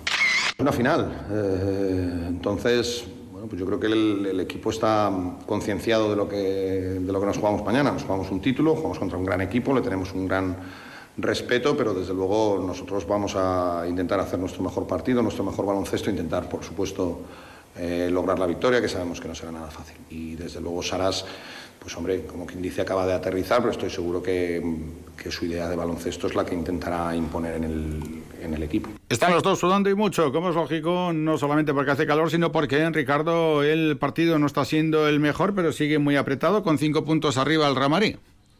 Sí, sí, aquí hay mucha rivalidad, ¿eh? como ya sabemos, entre estos eh, dos equipos. Y aunque, bueno, no cabe duda de que quizás no sea el eh, título de mayor rango, de mayor importancia de los que se ponen en disputa, pues todos lo quieren ganar y mucho más es ante el rival directo, ¿no? En este caso, como lo son, ¿no? Barcelona y Real Madrid siempre que se enfrentan. 7.36 para que finalice el segundo cuarto. Ya van apareciendo más jugadores a escena, ya con la segunda unidad. Cada uno de los dos equipos aparecen jugadores como Garuba como Rudy Fernández, como Nicola Provitola, ¿eh? con oportunidades, aunque parece que podría salir eh, próximamente del, Real Madrid. En el Barça, pues eh, Ladanjanga, Pustoboy, Leandro Bolmaro, en definitiva ya con las segundas unidades sobre la cancha. Con eh, lo que queda, que son siete y medio para el final del segundo cuarto, la ventaja sigue siendo para el Real Madrid, pero todavía con mucho tiempo por delante, gana por tres el conjunto de Pablo Lasso, Real Madrid 23, Barcelona 20. Un minuto para las siete, el gol del Villarreal lo han anulado lado.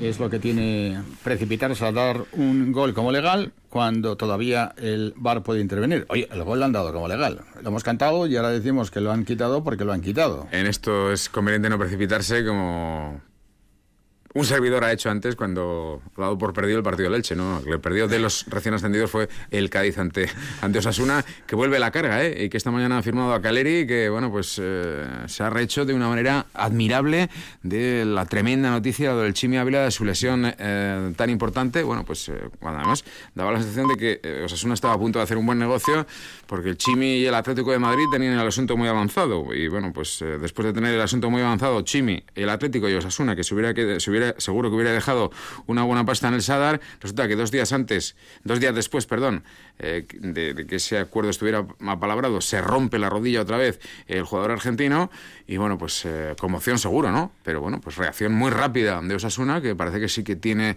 esa flexibilidad económica y, desde el punto de vista de, sus despachos como para rápidamente hacerse con Caleri, que no está nada mal, ni mucho menos la alternativa. Sin duda. Las 7 en punto de la tarde sigue empate a cero de Sevilla Real Huesca y continúa la final de la Supercopa con 25-20 para el Real Madrid. Vamos a hacer una parada y los dejamos con Roberto Íñiguez de Heredia, Pablo Lasso y Roberto Íñiguez de Heredia. Ustedes seguro que lo saben, la mayoría por lo menos, algunos no. Eran compañeros en San Viator pero no compañeros de curso, compañeros de pupitre. Y luego el destino, fíjense lo que les deparó. Jugadores de baloncesto profesional, aunque al principio Roberto comenzó dándole al fútbol, jugadores del Vasconia, jugadores de baloncesto profesional, y ahora mismo son los dos técnicos que dominan Europa. En cuanto a títulos, evidentemente Obradovich es el que manda porque con su experiencia y su trayectoria tiene más anillos que nadie. Pero si miramos el ratio de triunfo conseguidos en los últimos años, en el baloncesto masculino manda Pablo Lasso y en el baloncesto femenino manda Roberto Iñiguez en De esto y de mucho más hablamos hace poco con Roberto. Enseguida lo escuchamos.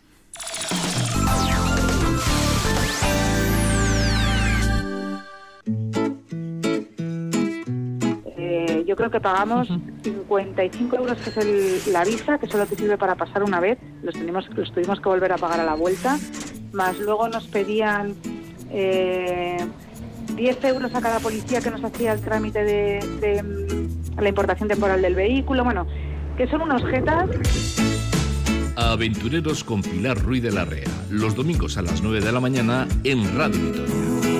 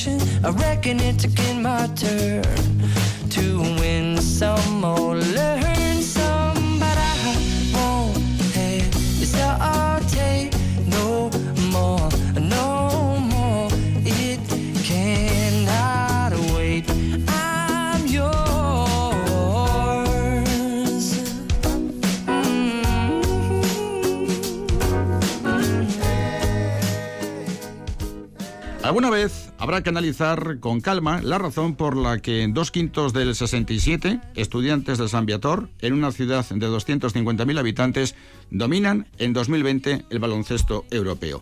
Pablo Lasso hace historia en el Madrid con dos Euroligas, cinco ligas, seis copas, dos veces entrenador de la Euroliga y cuatro veces de la ACB. Roberto Iñiguez Heredia, una Euroliga, seis presencias en la Final Four, dos ligas en España, liga en Rusia, en Turquía, en Hungría. Parece brujería, parece una cuestión de magia. Sin embargo, si preguntáramos a Alberto Díaz, a Juan Pinedo, a Enrique Doval, a Iñaki Iriarte, a Pepe Lasso y compañía, igual encontrábamos una parte de la explicación. Roberto Íñigue de Heredia es el flamante técnico del Perfumerías Avenida. Roberto, ¿qué tal? Arrachaldeón, buenas tardes. Buenas tardes. ¿Cómo estamos? Bien, bien. Pues mira, intentando ver si, si, salimos ya definitivamente de este lío que nos hemos metido aquí con el coronavirus y bueno, podemos ir un poco a, a la vida normal, ¿no? Pero bueno, trabajando y, y ya con, con la preocupación un poco de, de hacer las cosas bien para, para, el nuevo club. ¿no? Oye, al hilo de lo que comentábamos en la presentación y luego entramos con el Avenida, no sé, Roberto, si conocerás algún caso en Europa y tú dominas bien el viejo continente desde el punto de vista baloncestístico, ¿has visto un caso parecido al de Pablo y el tuyo? Dos quintos del 67, compañeros del colegio y que no, lo han ganado absolutamente todos siendo la, la gente no, la una ciudad sabe, pequeña. La gente no sabe que, que éramos compañeros de pupitre. esos pupitres de San Beator de parvulitos o primero de GB que eran de madera, que eran mm. dos. Pablo y yo nos hemos criado ahí. Sí, sí. Es, no, es curioso y, y, bueno, no sé, creo que nos metieron el baloncesto y el deporte en la sangre. Pablo evidentemente también muchísimo por su padre, por Pepe y porque lo vivía en casa y pues yo porque lo vivía en mi, en mi colegio, ¿no? Eh, los dos también jugábamos a fútbol de pequeño, ¿eh? O sea, que, que nos gustaba hacer de todo, nos, nos, gustaba jugar a todo y realmente lo que nos gustaba es estar en el patio del colegio, ¿no? Uh -huh. Bueno, ya con Pablo, con Pablo también coincidiste en Valencia, él en el Pamesa y tú en el filial, sí. pero no tanto iba a la condición de compañeros, que también, eh, sino a la condición de dos compañeros, dos chavales del 67, que están en un colegio de una ciudad como Vitoria, con mucha tradición de baloncesto, pero demográficamente eh, pequeña comparada con otras grandes urbes de Europa, y que sin embargo y vamos, no es que estés tú aquí, pero es la realidad. Tú has dominado el baloncesto europeo femenino y Pablo Lasso está dominando con el Madrid el baloncesto europeo masculino. Es una cosa realmente difícil, yo creo que de repetir en cualquier otro lugar. Por eso te preguntaba si conocías algún caso dentro de tu recorrido en el básquet continental.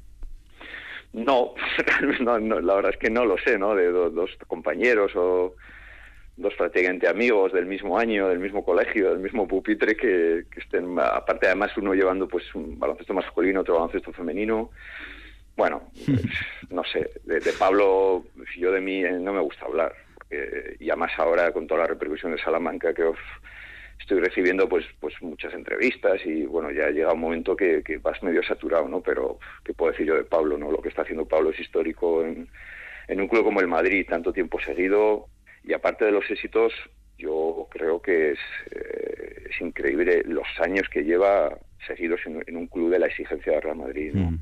Eso es algo muy difícil que otro entrenador lo pueda hacer. Antes, en los viejos tiempos se podía hacer, porque había, pero ahora evidentemente sabéis cómo quema el banquillo, los cambios que hay, eh, la presión que hay, por lo que lo que está haciendo Pablo es, es uf, de letras mayúsculas. Pero con respecto a lo que ocurrió desde entonces, desde aquel año 67 en el que nacíais y bueno, por los años 80 primeros ahí en San Viator, antes dábamos algunos nombres, seguramente buena parte de ese talento, no solamente en el juego, sino en la dirección, viene también por la influencia de aquellos Alberto Díaz Tito, de Pinedo, de Doval, de Liri, de Pepe Lasso y compañía, ¿no? Sí, creo que fuimos muy afortunados de tener muy buenos entrenadores. Al final, en el colegio lo que funcionaba es, a mí me preguntaban cuándo empezaste tú a entrenar. Yo, yo estaba entrenando con 17, 18 años y entrenaba minis. ¿Y qué les enseñaba? Lo que a mí me enseñaban mis entrenadores. Y esa era la manera un poco de, de expandir el conocimiento, expandir lo que sabías, ¿no? Luego, evidentemente, tú tenías tus gustos, te gustaban unas cosas, una cosa de un entrenador, otra de otro, otro entrenador pero es verdad que hemos tenido, hemos sido muy afortunados con, con la gente, ¿no? que nos ha transmitido su conocimiento, su baloncesto y sobre todo que en, en Vitoria hemos tenido esas personas y el baloncesto era una religión. Eh, lo que traía Pepe de Estados Unidos, el padre de Pablo, pues lo copiaban otros entrenadores, lo transmitían, te lo hacían llegar y pues como te digo, yo creo que hemos tenido mucha suerte de vivir esos años y, y bueno, y ahí estamos, ¿no? Ahí seguimos. Estamos con Roberto Íñigue de Heredia, vitoriano, licenciado en psicología, habla castellano, euskera, inglés, algo de turco, algo de ruso, como jugador algo, algo, algo. comenzó en el Zambi, Basconia, Pamesa, Gran Canaria, Murcia, Tizona y Godella como entrenador en el Valencia siete años entre Junior y el equipo EVA, luego también comentaremos algo de Tocos Engele, Víctor Claver por ejemplo, Roscasares, eh, Fenerbahce en Turquía, Girona, Orenburg en Rusia, Sopron en Hungría, de Nueva Rusia con el Cruz y ahora Avenida. Ciertamente si miramos el plano general, Roberto, el cuadro no tiene mala pinta, ¿no? No, no, no tiene mala pinta, pero alguna vez he dicho a algún compañero tuyo que todo lo que has hecho está muy bien, sirve para hinchar un poco el ego, pero ya está, no vale para nada más. Ahora yo voy a empezar de cero en Salamanca y se me va a juzgar por lo que haga en Salamanca. Es decir, eh, no puedo vivir de lo que he hecho, eso ya, ya está, me sirve para seguir evolucionando, para tener más experiencia, para tener claro lo que quiero ser, porque cada vez yo creo que los entrenadores tenemos que sacar más eh, lo que llevamos dentro y eso esa base de años también te sirve y, y, para eso sirve, para eso con eso me quedo, ¿no? Porque el resto, pues las copas y las medallas que hay por aquí, que te traes de Hungría, que al final son chatarra, no, hmm. no valen para nada. O sea, tienes que vivir el presente total. Pero tú que como jugador y en tus arranques e inicios como entrenador te habías dedicado fundamentalmente al baloncesto eh, masculino. Cuando Carmen Llovera te ofrece el puesto de técnico del Ros Casares en 2011, evidentemente te cambia la vida. Pocos podían pensar lo que después iba a ocurrir. Bueno, me cambia la vida. A ver, eh, yo he entrenado siempre igual y yo suelo comentar. Hay gente que dice, bueno, ya me está contando la batallita. Que yo veo uno de mis mayores éxitos es cuando empecé a entrenar en minibásquet, cogí un equipo de siete niños y al final acabé la temporada en un colegio eh, con niños un poco conflictivos eh, y era un equipo mixto y acabé el equipo con 13 y cuando me preguntaban eh, ¿por qué has hecho eso? Digo, porque me apetecía empezar por ahí, me apetecía encontrarme otra vez con lo que hacía en San Viator, con, encontrarme a mí mismo y, ver hasta dónde, hasta dónde realmente tengo esa vocación de entrenar. No me apetecía eh, empezar el camino más arriba, que muchos jugadores lo han hecho, ¿no? Han, terminado, ¡boom! Y prácticamente son entrenadores profesionales. Entonces, al final, eso te demuestra que cada uno busca lo que es o encontrarse a sí mismo, encontrar lo que quiere hacer, encontrar su vocación, su pasión, pero los caminos son muy distintos, ¿no? Y eso es, eso es lo que, de lo que se trata.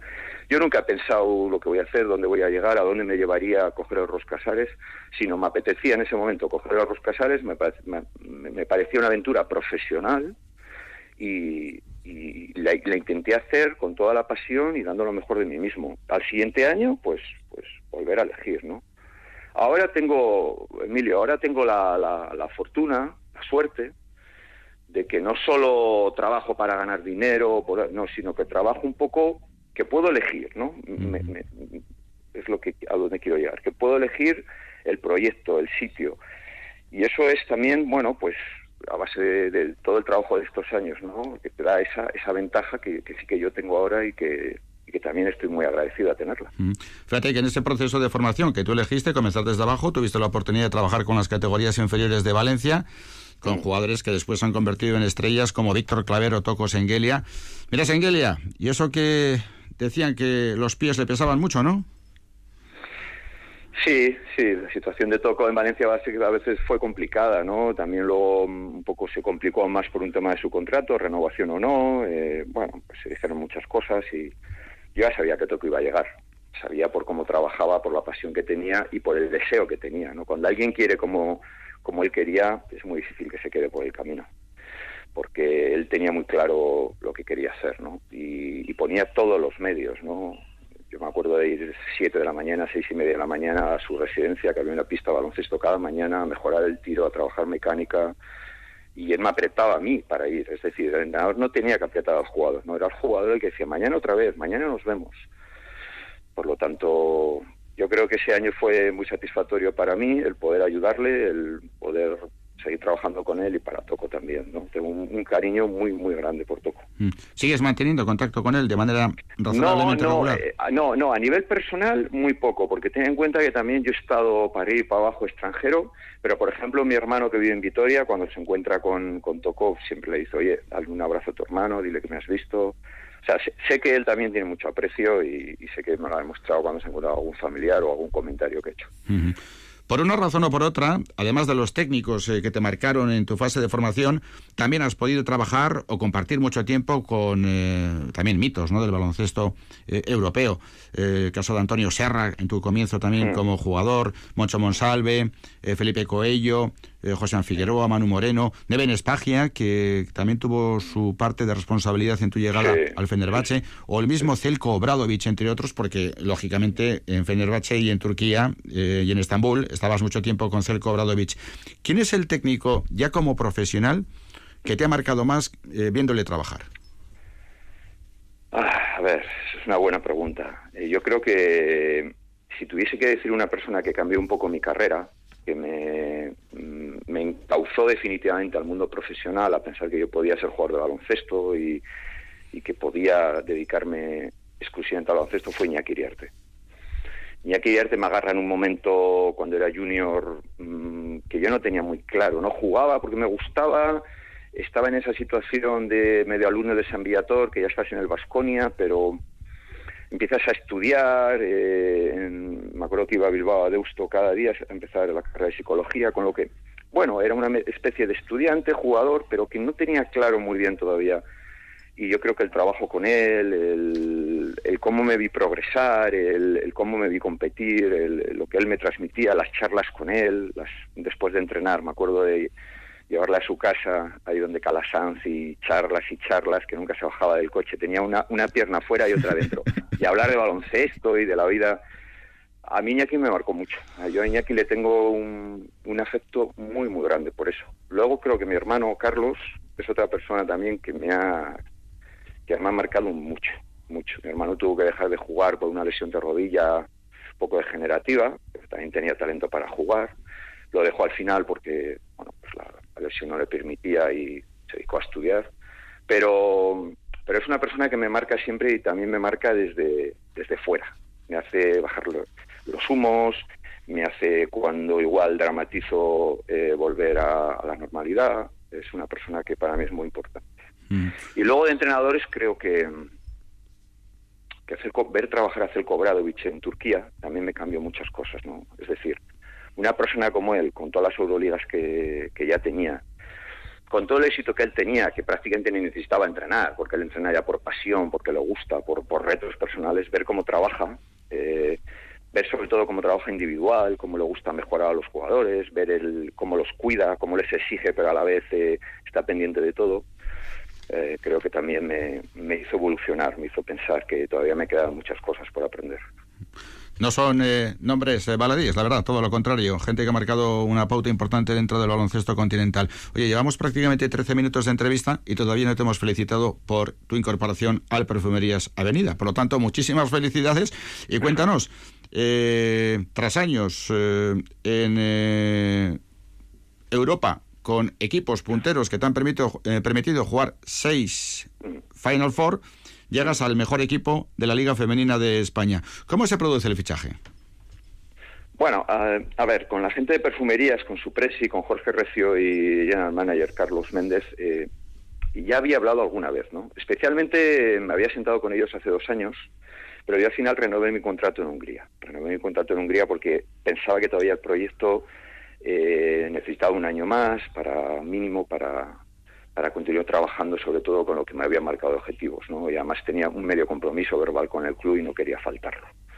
Eh, pero sí me sirvió esa reunión con ellos para, para conocerlos, para él conocerme a mí, porque muchas veces te haces prejuicios de cómo es la gente o de lo que te cuentan, y yo creo que hay que conocerlos personalmente, y ellos a mí, ¿no? Lo mismo, a la inversa y creo que sirvió para volver a conectar ahora en verano, para ellos me explicaron que querían cambiar un poco el proyecto, que querían evolucionar y bueno, fuimos hablando y al final llegamos a un acuerdo, ¿no? Eh, la gente me pregunta que si tres años ahora de contrato, que nunca se ha ofrecido tres años últimamente a ningún entrenador, yo digo, bueno, pues tres años es un papel, pero sabes que un entrenador está si, si lo hace bien, si los resultados eh, surgen y y todo va correcto, ¿no? O sea que, bueno, lo único que me preocupa es trabajar bien día a día, como he hecho siempre, ¿no? Y, bueno, pues hacer mi mejor trabajo para, para Perfumerías Avenida. Y respecto a que me dices que es el mejor equipo, pues eso habrá que demostrarlo. Eh, venimos de una crisis dura donde el sponsor, que es la familia del Presi, la familia Recio, ha tenido todas sus tiendas de perfumerías Avenida cerradas, mm. donde lo ha pasado mal, incluso a nivel familiar, donde han tenido pues, problemas graves. Eh, que les han pillado muy de cerca, con lo que pues sé que, nos vamos a tener que adaptar a, una nueva situación y, lo tenemos que hacer eh, además positivamente y sacando lo mejor de nosotros mismos. Mm. Y además hay que decir que Miguel Ángel Ortega ha dejado el listón muy alto, eh, Avenida es un equipo históricamente ganador, eh, tú también lo has ganado todo, pero no cabe duda que un proyecto que en principio esté abanderado por eh, ese equipo gestor, a priori desde fuera parece que tiene que ser un proyecto y un objetivo de ganar absolutamente todo. Aunque tú, de inicio, tendrás que hacer un poco de mérito porque no sé si te querían mucho hasta hoy, teniendo en cuenta que en la 11-12 les quitaste la liga con el Ros Casares y en la 14-15 con el Girona. Bueno, el otro día salió, creo, en un periódico de Salamanca que había habido 10 enfrentamientos, era 9-1, ¿no? Había ganado yo nueve veces y ellos, una que fue aquella Copa de la Reina en Arganda, que también yo estaba con Ross, ¿no? Y bueno, pero al final son anécdotas. Son anécdotas. Es cuando, cuando lo mismo que me dicen de, oye, no has perdido en la Liga Española y digo, bueno, pues un día perderé. Te decir, para mí son anécdotas. Yo ahora me tengo que centrar en el, en el trabajo eh, con todo el respeto a los entrenadores que ha habido, no solo Miguel Ángel, sino los anteriores, Lino, eh, Víctor La Peña, José Ignacio, Lucas Mondelo, ha habido muy buenos entrenadores en ese club, eh, todos seguro que han dejado cosas y, y yo a centrarme, ¿no? A centrarme, a aprovechar mi experiencia de estos últimos años y, ver qué equipo vamos a tener y cómo saco el máximo rendimiento a ese equipo. Pero entiendes por lo que comentabas antes y por lo que además eh, desde el punto de vista de sociedad eh, a nivel general estamos viendo y es una eh, lacra que va a ser muy complicada de superar por lo menos a corto plazo el baloncesto femenino va a sufrir como va a sufrir el fútbol, va a sufrir el baloncesto ah. masculino, va a sufrir la economía, la automoción, estamos viendo Nissan Barcelona, etcétera. ¿Entiendes que este año va a ser, si es para Avenida, va a ser para otros muchos más, teniendo en cuenta el empaque que tiene este equipo? Eh, ¿La pandemia del COVID-19 va, va a ser muy dolorosa también para la Liga Femenina? Bueno, mira, por los movimientos que últimamente estoy viendo en el mercado, pues yo creo que va a haber grandes equipos. Eh, luego, evidentemente, espero que todos esos movimientos y esos fichajes estén garantizados y los clubs puedan puedan salir para adelante sin ningún problema. Es decir, que se esté haciendo las cosas con cabeza, no solo con, con, corazón, ¿no? con pasión. Pero tiene pinta de que la liga femenina va a ser más dura, aunque que sigue creciendo, que vuelven jugadoras importantísimas. Que mira qué equipo está haciendo Valencia. Eh, yo creo que va a ser favorito, o al menos uno de los equipos que, puede ganar todo también. Girona está haciendo un equipo increíble. Creo que también las jugadoras, eh, las profesionales, saben la situación y también se están adaptando, que ese es otro, otro, tema que se podría hablar, y todo eso está influyendo a que, que en principio la liga pinte muy competitiva y muy dura. ¿eh? Va a ser tu tercer proyecto en España, hasta ahora los dos han sido ganadores, con Godella y con Girona y además con un top eh, histórico, porque es verdad que, que no has perdido nunca en, en la liga femenina. Bueno, pues un día perderé. es decir, no, no me preocupa nada. Me preocupa si pierdo, a ver, si un día pierdo, pues estaré enfadado. Si pierdo es porque nos salimos del camino que hay marcado, porque no hacemos las cosas que tenemos que hacer, porque hemos sido prepotentes o por lo que sea. Pero si, si hay que perder y yo veo cosas positivas y veo que el camino es el correcto y estamos en la línea, pues, pues lo daré por bueno. Es decir, no ni me lo planteo, o sea, no... algún día perderé, o sea, eso vamos, está clarísimo. Pero es algo histórico también, muchas veces, ¿no? Eh, y además desde la propia formación, ¿no? Desde la infancia, tú te has dedicado al baloncesto de formación. Es importante aprender a ganar, es importante tener los mecanismos que te permitan ganar, pero sobre todo hay que saber que en el deporte existe la derrota.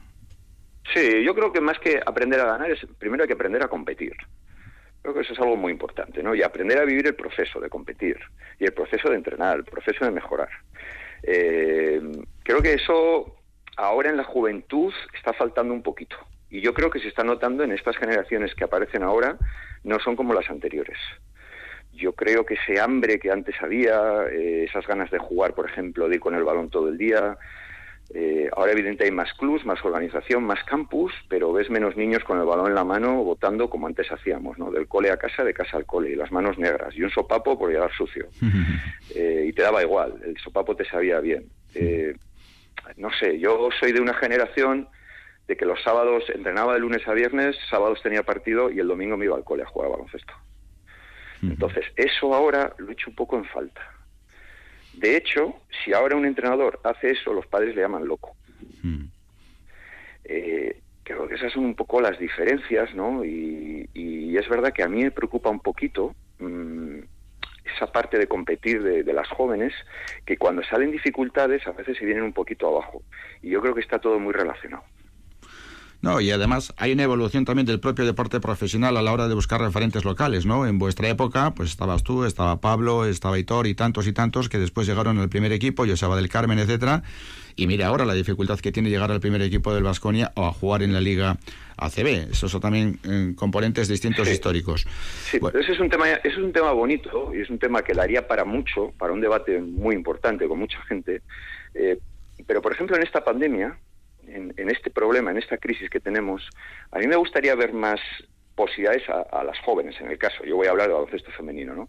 Porque es verdad que sí que veo muchos clubes que tienen sponsor privado y evidentemente tú al sponsor privado no le puedes decir nada. El sponsor privado es el que apoya, aporta, le tienes que decir gracias.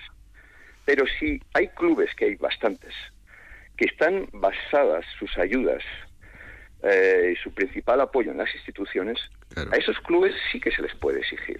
Eh, tienes que tirar de cantera, tienes que tirar de academia, al menos un mínimo, un mínimo. Yo lo que no puede ser es que todo el apoyo que te doy sea para jugadoras extranjeras o jugadoras de otros sitios. Es decir, ahí habría mucho que hablar, muchísimo que hablar. Mm. Y en general en el deporte profesional, y no solamente el baloncesto femenino. ¿eh? Exacto, bueno, yo lo un poco, lo, Lo, he llevado a mi terreno porque es evidentemente lo que yo conozco más y de lo que puedo hablar, ¿no? no quiero meterlo, pero evidentemente estoy de acuerdo contigo en todos los aspectos, o sea.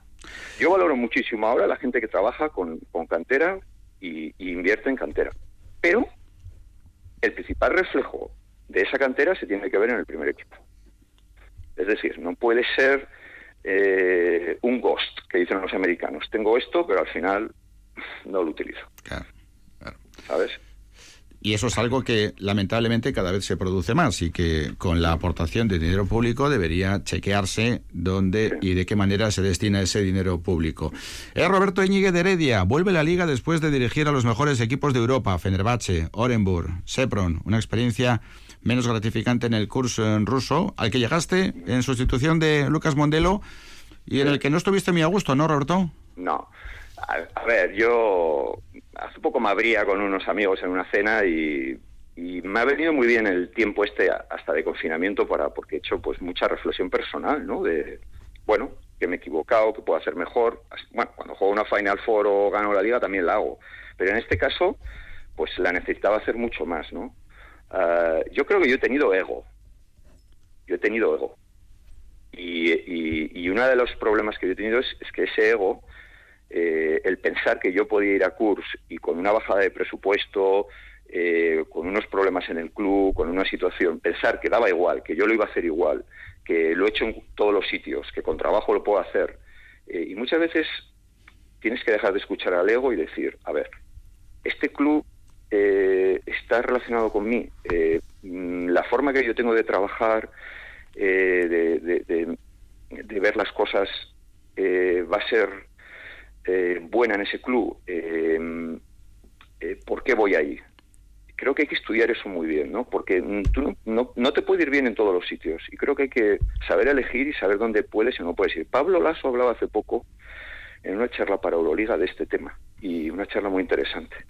Y él hablaba, por ejemplo, que él tiene éxito ahora en el Madrid o le están considerando como éxito, pero que él, mm, por ejemplo, no se veía igual para irse a Rusia en un club o para irse a otros sitios. Que hay que tener muy claro qué club te viene bien, qué club se pega a tu cultura y, saber elegir muy bien, ¿no? Que no puedes pensar que en todos los sitios lo, vas a tener éxito, lo vas a hacer bien. Y a mí me ha venido muy bien, Emilio, me ha venido muy bien esta experiencia. Y esto quizá está relacionado con esto que voy a leer y que yo afirmo, pero no es mío. Y que es lo siguiente. Al final y con el tiempo te das cuenta que la mayor competición siempre fue es y será la que tienes contra ti mismo. No te preocupes demasiado por lo que otros están haciendo. Solo concéntrate en ser tu mejor versión cada día y todos los días. ¿Lo afirmas? Sí, totalmente. Para los entrenadores totalmente y, para, cualquier deportista. Es decir, un entrenador no puede enseñar, no puede mejorar a los demás si él no está en continua mejora. Continua mejora. Saber lo que te falta, saber lo que tienes que... Sobre todo hacer un análisis cada día de lo que tienes que hacer mejor, de dónde puedes mejorar y eso es lo que te lleva al final a ser mejor y a poder enseñar mejor, ¿no? que al final somos profesores y, enseñamos a los equipos y transmitimos. ¿no? Luego, evidentemente, pues mejoras en todo, ¿no? Año a año te das cuenta que igual tu empatía tiene que ser mejor, tu conexión con las jugadoras, eh, en todos los aspectos, cómo entrenas, eh, ves clinics, ves situaciones, eh, luego está el baloncesto, ¿no? Cómo defiendo el pick and roll con estas jugadoras que tengo este año, que son más lentas, son más grandes o son más móviles. Bueno, pues es que tienes que estar en continuo aprendizaje y estar abierto con la mente abierta para aprender y no solamente aplicado al baloncesto, digo que lo afirma eh, Roberto Ñigue de Heredia porque lo ha firmado, es decir, lo que he leído es una cita que él ha escrito. Eh, no solamente digo en el baloncesto, sino en la vida en general. Es eh, muy interesante darle una vuelta a esta reflexión porque sin duda puede ayudar mucho en el día a día de todas las personas. Ha sido un placer establecer esta comunicación con Roberto Ñigue de Heredia. Hacía tiempo que no hablábamos y la verdad es que eh, ha resultado especialmente interesante, no solamente por lo que tiene que ver con el deporte, sino por lo que tiene que ver también con la manera de entender la vida. Roberto, muchísima suerte en la próxima temporada, los próximos eh, retos eh, deportivos con el Fuerillas Avenida, que es una escuadra acostumbrada a ganar y cuando uno está acostumbrado a ganar, a veces cuando las cosas no vienen bien hay que tener la suficiente madurez como para saber campear el temporal algo que esperemos que no haya necesidad de hacer, pero insistimos, ha sido un placer establecer el contacto contigo. Un abrazo muy fuerte y muchísima suerte de cara al futuro. Muy bien, muchas gracias.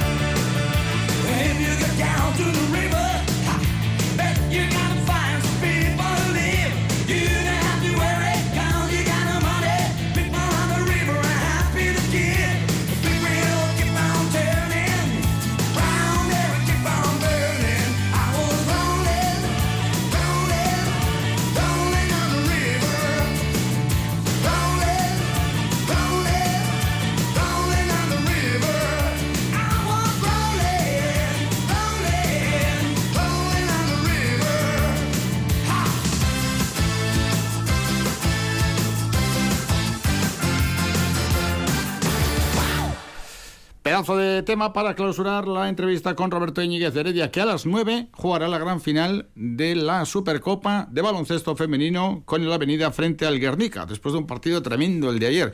Y ojo, la Avenida, que es el equipo de Roberto Íñiguez de Heredia, que en los últimos días no ha podido entrenar con normalidad porque precisamente el COVID-19 afectó directamente a su escuadra. Una jugadora junior que habitualmente entrena con el primer equipo dio positivo y ya saben lo que eso supone de cara a protocolos. Acaba de comenzar hablando de Supercopas la segunda parte del duelo entre Madrid y Barcelona. Richie con de momento victoria por un punto para el conjunto de Sarunas y así que vicios. Sí, el eh, partido transcurre por los mismos derroteros, ¿eh? está en un puño en cuanto al resultado. Sí que es cierto que el Barça ha venido creciendo a medida que han ido avanzando los minutos. Parecía que el eh, Real Madrid estaba mucho mejor sobre la cancha, pero también era porque, claro, la máxima estrella del Barça, Nicolás Mirotic, había entrado con problemas, con las faltas muy prontito y nada, ha sido salir el montenegrino y en su segunda irrupción colocarse en un visto y no visto como el máximo anotador del partido Está con ocho puntos. Nicolás Minotic, los mismos que Nick Calates, eh, con eh, otros ocho puntos, ah, está destapando el tarro de las esencias. El ex base de Panathinaikos ya dejando el sello, ya lo hizo ayer ante Vasconia, de lo que mm, es capaz de hacer y lo que va a hacer con la camiseta del Barcelona. Por tanto, consumidos los dos primeros minutos de juego de este tercer cuarto con las espadas en todo lo alto. Acaba de anotar una canasta de dos el Real Madrid para recuperar la alternativa en el marcador. Real Madrid 33, Barcelona 32. El resultado de un partido que tiene todavía mucho por delante, ocho minutos para que acabe el tercer eh, cuarto.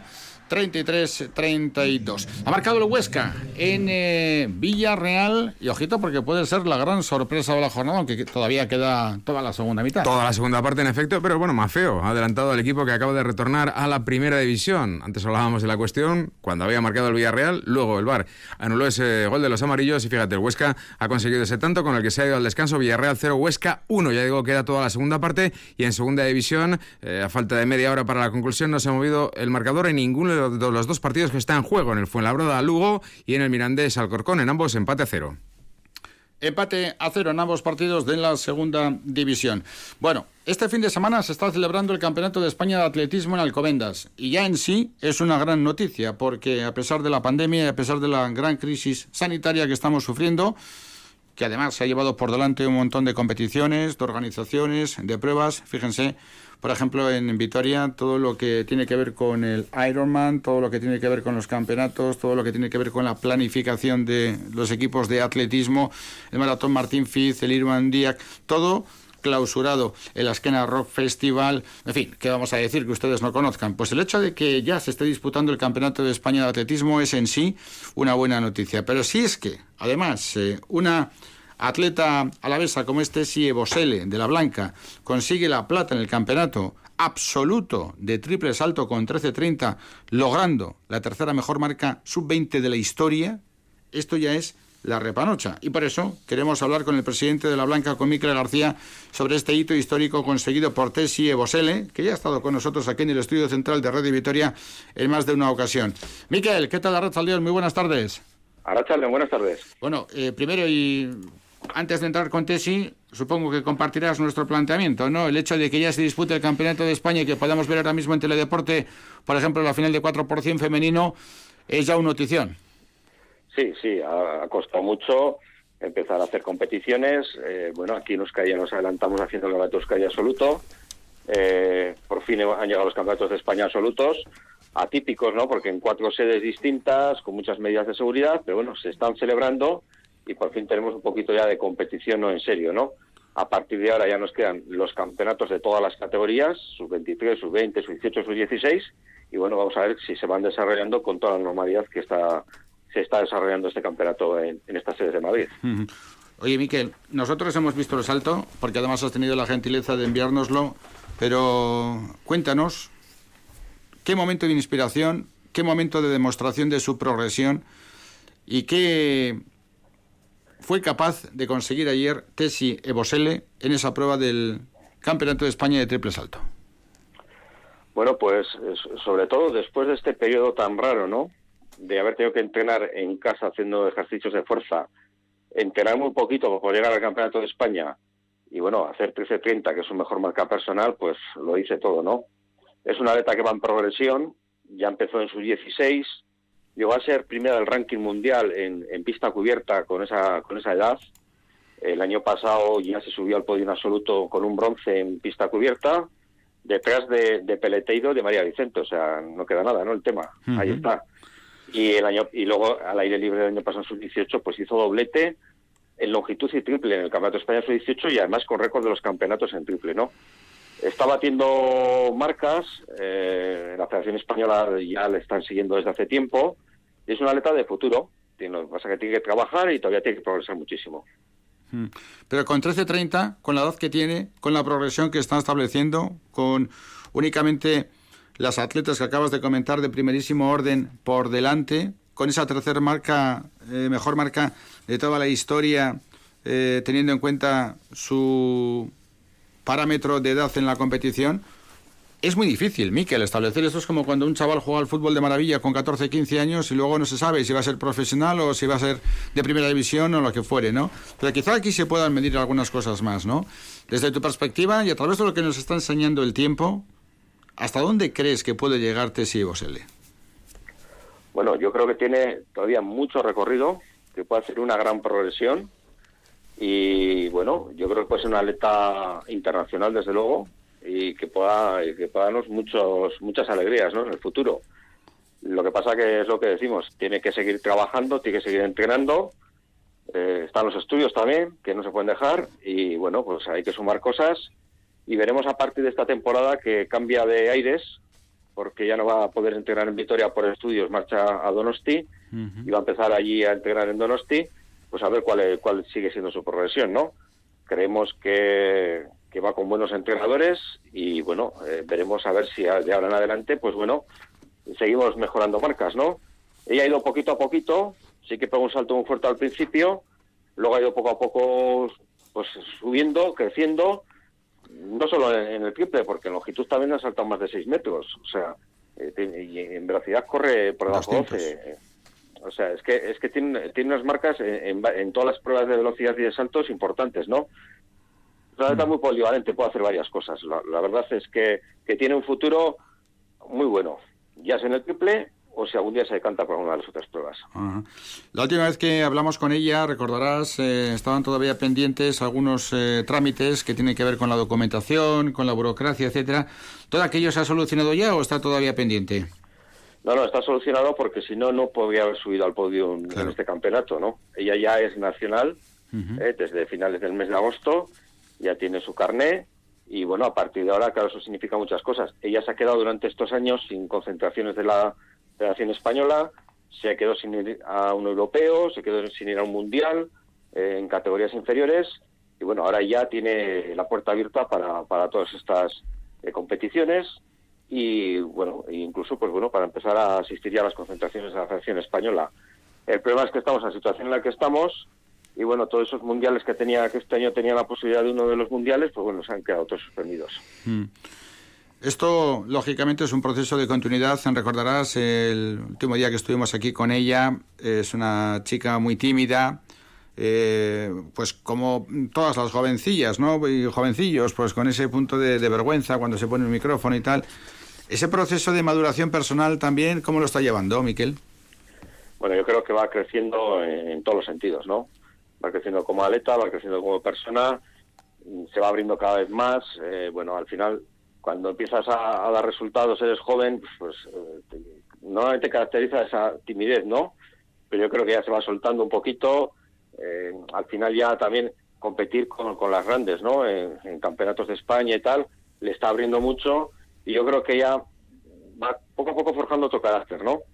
Y bueno, yo creo que, que con el tiempo, pues bueno, será saldar esa timidez que tenía y bueno, será una atleta con la que se pueda hacer entrevistas eh, tranquilamente. Sin duda. Oye, eh, lógicamente se puede simultanear, ¿no? Pero el hecho de que esté ya con estas marcas en triple salto hace que su futuro de cara a entrenamientos y especificidad, etcétera, etcétera, eh, quede enfocado al salto o lo de la velocidad no está para nada descartado. Bueno, yo, a ver, en una saltadora de triple, lo primero que tiene que ser es rápida, ¿no? Tiene que ser veloz con lo cual el, trabajo que se hace en los entrenamientos también eh, pasa por la velocidad, ¿no? Por eso habitualmente compite en 100 y 200 también, que suele hacer, y la, verdad que, que, bueno, que es una parte de su entrenamiento que no hay que perder de vista, porque si, como sabemos decir nosotros, si no entras veloz a la tabla, olvídate del salto, ¿no? Entonces, eh, ella, eh, su prueba, creemos, lo que ha hecho aquí su entrenador Joaquín Ascoa con ella, que ha sido un trabajo excelente estos años, que es el triple, ¿no? y bueno, todo, lo, todo lo que nos van enfocando un poquito hablando con entrenadores de la selección española, pues parece que ese es su camino, ¿no? Aunque lo que he dicho, ¿eh? puede competir en longitud por encima de 6 metros, que también es un marcón. Perfecto. A ver si estamos con ella en breve y nos cuenta también con Joaquín eh, cómo ha sido este campeonato de España en Alcobendas. Eh, con respecto a la blanca, también está Mencía, que ha competido en disco. Eh, hasta ahora, ¿qué balance podemos hacer de estos campeonatos de España? Bueno, pues a ver, Mencía al final nerviosa, aunque tenía una marca importante este año, acaba última, era su primer campeonato de España absoluto y bueno, la paso factura los nervios, ¿no?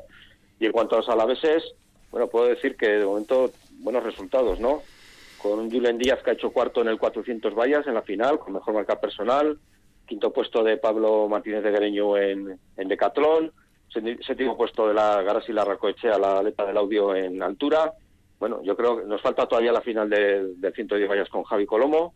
Bueno, yo creo que no vamos a quejarnos, creo que tenemos unos resultados bastante importantes este año. Con esa punta de lanza, con el marcón y la plata conseguida por Tessi Evosele, insistimos, tercera mejor marca sub-20 de la historia. Algo realmente a tener eh, en cuenta. Miquel García, presidente de La Blanca, como siempre, un placer. Gracias, un abrazo y hasta pronto. ¿eh?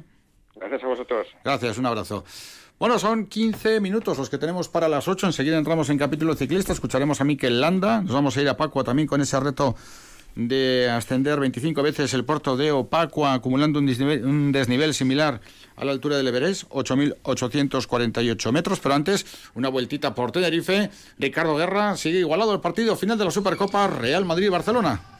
Sí, sigue bastante igualado con el Barcelona comandando el eh, marcador. Parece que el conjunto de Saras Jasikevicius eh, después de la salida de vestuarios está más consistente sobre la cancha, pero el Real Madrid ni mucho menos se despega en el marcador. Ahora mismo la ventaja es de tres puntos para el conjunto catalán. Está ganando 44-47 a falta de 2-34 para el final del eh, tercer cuarto y el que sí que ha aparecido ya para quedarse en el partido yo creo que es Nicola Mirotic que este en cuanto coge la racha anotadora ya se puede echar a temblar el rival. Ha anotado tres triples eh, prácticamente de forma consecutiva ya para colocarse de largo en el jugador eh, con eh, más valoración y con más anotación del partido. Está ya con 14 puntos el ala pivot montenegrino del Barcelona. Lo dicho, a falta de dos minutos para que acabe este tercer asalto de la final de la Supercopa, gana el Barça por tres, Real Madrid 44, Barcelona 47. Volvemos al fútbol, 0-1 sigue venciendo el Huesca en Villarreal y en segunda división también partidos en juego. Ha habido un movimiento únicamente en segunda división, ha marcado el fue en Labrada, así que el equipo madrileño de momento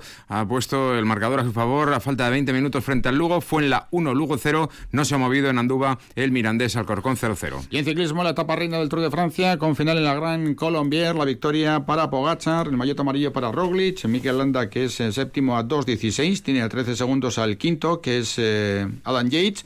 Y la verdad es que el control hoy por parte del Jumbo ha sido tremendo. Bernal ha perdido, según ha dicho él, tres años de vida en la etapa del Gran Colombier. Mañana descanso, a ver lo que pasa con los test eh, PCR, ya saben, dos positivos por equipo y te vas a casa y esto es tremendo después de todo el sufrimiento y trabajo que han realizado durante 15 días. Luego tenemos el tríptico alpino y luego la crono de 38 kilómetros. Sí, queda mucho por ver, evidentemente, en el Tour de Francia. Tras la jornada de descanso de mañana, ha sido exactamente esa la expresión que yo creo que refleja la dureza del sufrimiento de lo que es el ciclismo. Ha dicho Egan Bernal, nada menos que el ganador de la pasada edición del Tour de Francia, hoy he perdido tres días de mi vida con lo que ha sufrido. Así que, bueno, ya digo, parece una, frase terrible. Ha sido emocionante. ¿Tres días o tres años?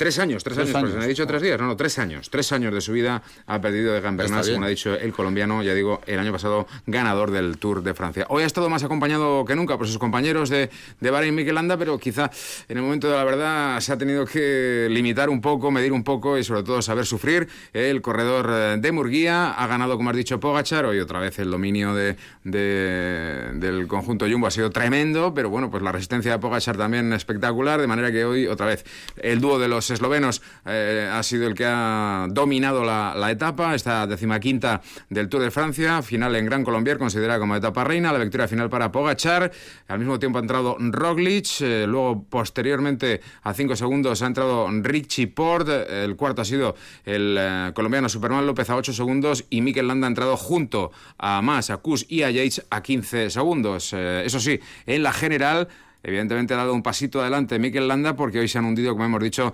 tanto el eh, líder del equipo Ineos como el propio Quintana, el propio Quintana que también ha perdido mucho tiempo en la línea de llegada. Así que ahora mismo en la general, líder Roglic, 40 segundos eh, Pogachar, tercero es Rigoberto Urán a 1.34. Pero bueno, pues si miramos la posición de Mikel Landa, es séptimo Mikel Landa ahora mismo. Tiene a 3 segundos a Richie Port, sexto, a 13 segundos a Adam James, quinto, a 21 segundos al Superman López cuarto y ojo, a 42 segundos a Rigoberto Urán, que es el tercero, por tanto, el podium ahora mismo alejado de Mikel Landa, 42 segundos con todavía mucho por hacer. Decía el de Murguía que a pesar del sufrimiento y de las penurias al final, ha sido un buen eh, día porque ha conseguido librar una de las jornadas en las que no estaba en plenitud de condiciones y que va a seguir en la pelea. Mikel Landa positiva, ¿no? Eh, tanto ayer como hoy ha tocado sufrir mucho y, bueno, salvar días así creo que, son, son, una victoria casi.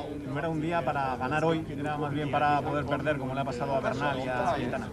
Eh, tener un mal día, pues ya ves, ¿no? Que las pérdidas han sido muy grandes y, luego de, estar bien, pues también ganar era complicado, ¿no? Eh, incluso ya he dicho lo ha probado pero bueno, con el equipo que tiene Loto pues era difícil hacer diferencia. Solo Jake lo ha intentado durante. ¿Esperabas que intentara también otro gallo? Sí, pensaba que igual eh, Pogachar ¿no? lo intentaba de más lejos, pero creo que, que, el ritmo que ha puesto Loto pues nos ha quitado las ganas a todos. En cuanto has visto que a Jake le han cogido a seis y pico, no. Sí, no, hoy, hoy no, no, no, era el día, ¿no? ni por sensaciones ni, ni por el control que había ¿no? en la carrera afrontarás ya largo y tendido mañana la jornada de descanso, pero, ¿cómo afrontas esta última semana que queda de tu Bueno, eh, está claro que Pogachar y Roglic son, bueno, están un pasito, ¿no? O sea, un, sí, un peldaño por encima de los demás y luego estamos los demás bastante igualados y, y bueno, pelearemos por, por, estar en el podio. Esperemos que, que vaya bien y que, que no haya sorpresas, sí. Se la ve con fatiga Mikel Landa, que ha reconocido que no lo ha pasado bien, seguramente como el 99,9% de los corredores que han tomado parte en esta etapa reina. Fíjense, Bernal, tres años de vida ha perdido. Hoy era un día importante para el ciclismo porque se disputaba la etapa reina del Tour y porque hoy 12 ciclistas amateurs están eh, ascendiendo lógicamente alaveses, vascos en definitiva, 25 veces el puerto de Opacua, acumulando un desnivel similar a la altura del Everest 8.848 metros. Un reto solidario a beneficio de la Fundación Vicente Ferrer para la distribución de bicicletas a las chicas y chicos de enseñanza secundaria en la India rural. Uno de los participantes, uno de los deportistas, uno de los solidarios es Juanma Echevarría. Juanma, ¿qué tal, Salión? Buenas tardes. Hola, buenas tardes. Muy buenas tardes. Bueno, la prueba comenzaba a las 3 de la madrugada. ¿Y cómo va en este momento? Bueno, eh, yo he terminado ya hace un buen rato. Eh, supongo que es eh, igual el motivo que, bueno, pues que vivo ahí en la zona del que has estado hablando ahora, de, de Mikel Landa. Mm. Así que le quiero mandar también un saludo, que él también me conoce. Y, bueno, lo que he estado escuchando ahora un poco, pues eh, nosotros habremos perdido seguramente más de tres vidas aquí hoy. ha sido duro, ha sido duro. Bueno, eh, Juanma, fíjate que Bernal ha dicho tres años. Tú dices tres vidas ya. Directamente te vas a, 200 y pico años, ¿no? Sí, sí, sí, sí, sí. Ha sido complicado, un día complicado porque, bueno, al sol a mí no me ha afectado, pero había mucho aire, pues, era peligroso y ha habido un momento de muchísima circulación, eh, falta de respeto y bueno, algún sustillo, pero bueno, afortunadamente no ha pasado nada. Eh, hay compañeros que siguen. El, eh, es un grupo muy compacto, la verdad que hemos disfrutado muchísimo. El tema solidario es una gran motivación. Y bueno, yo en mi caso súper orgulloso, he completado el reto. Eh, y estoy muy contento, claro. O sea, tú en tu caso has hecho 26 subidas a Opacua, ¿no? Sí, eh, sí, porque el Garmin me daba los datos de que no completaba la altitud y no me fiaba y bueno, pues eh, luego el Strava pues me ha marcado 9.400 y bueno, ahí han estado las 26. Eh, tengo que hacer un agradecimiento especial a toda la gente que ha estado aquí colaborando. ha sido una gran ayuda, la verdad. todos estamos encantados. Y bueno, luego la gente que ha venido pues a disfrutar un poco de, lo que estábamos haciendo, a, animarnos.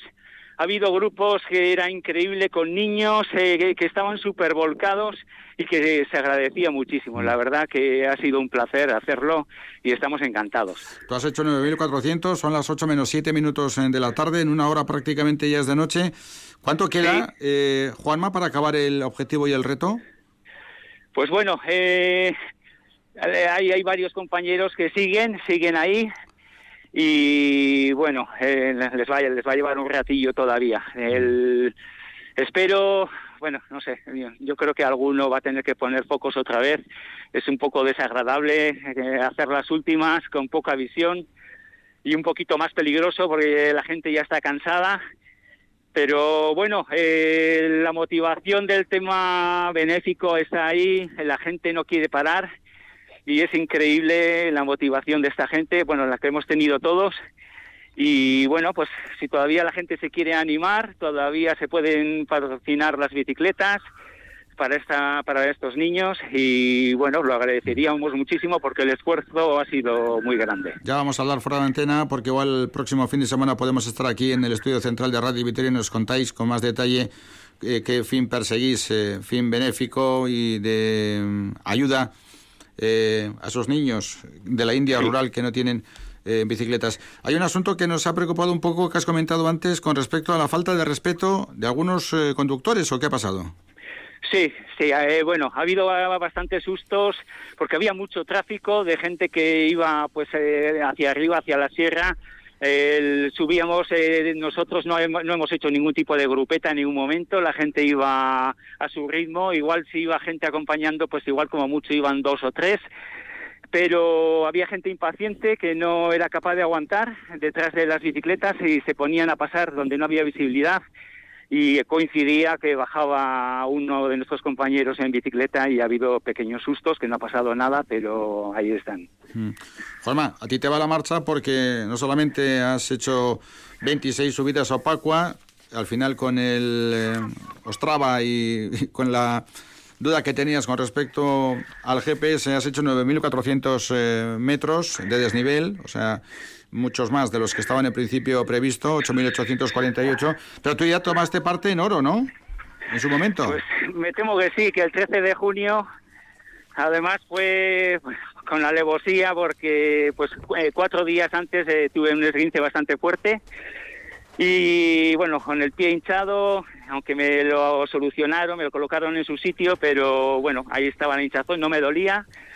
Y bueno, sin decir nada a nadie, porque yo prefiero hacerlo así, luego ya después el comentarlo y el que te den palmaditas, eso es otra cosa, pero pero bueno, pues eh, yo solo, sin ningún tipo de apoyo, pues sí, eh, hice 45 subidas a oro.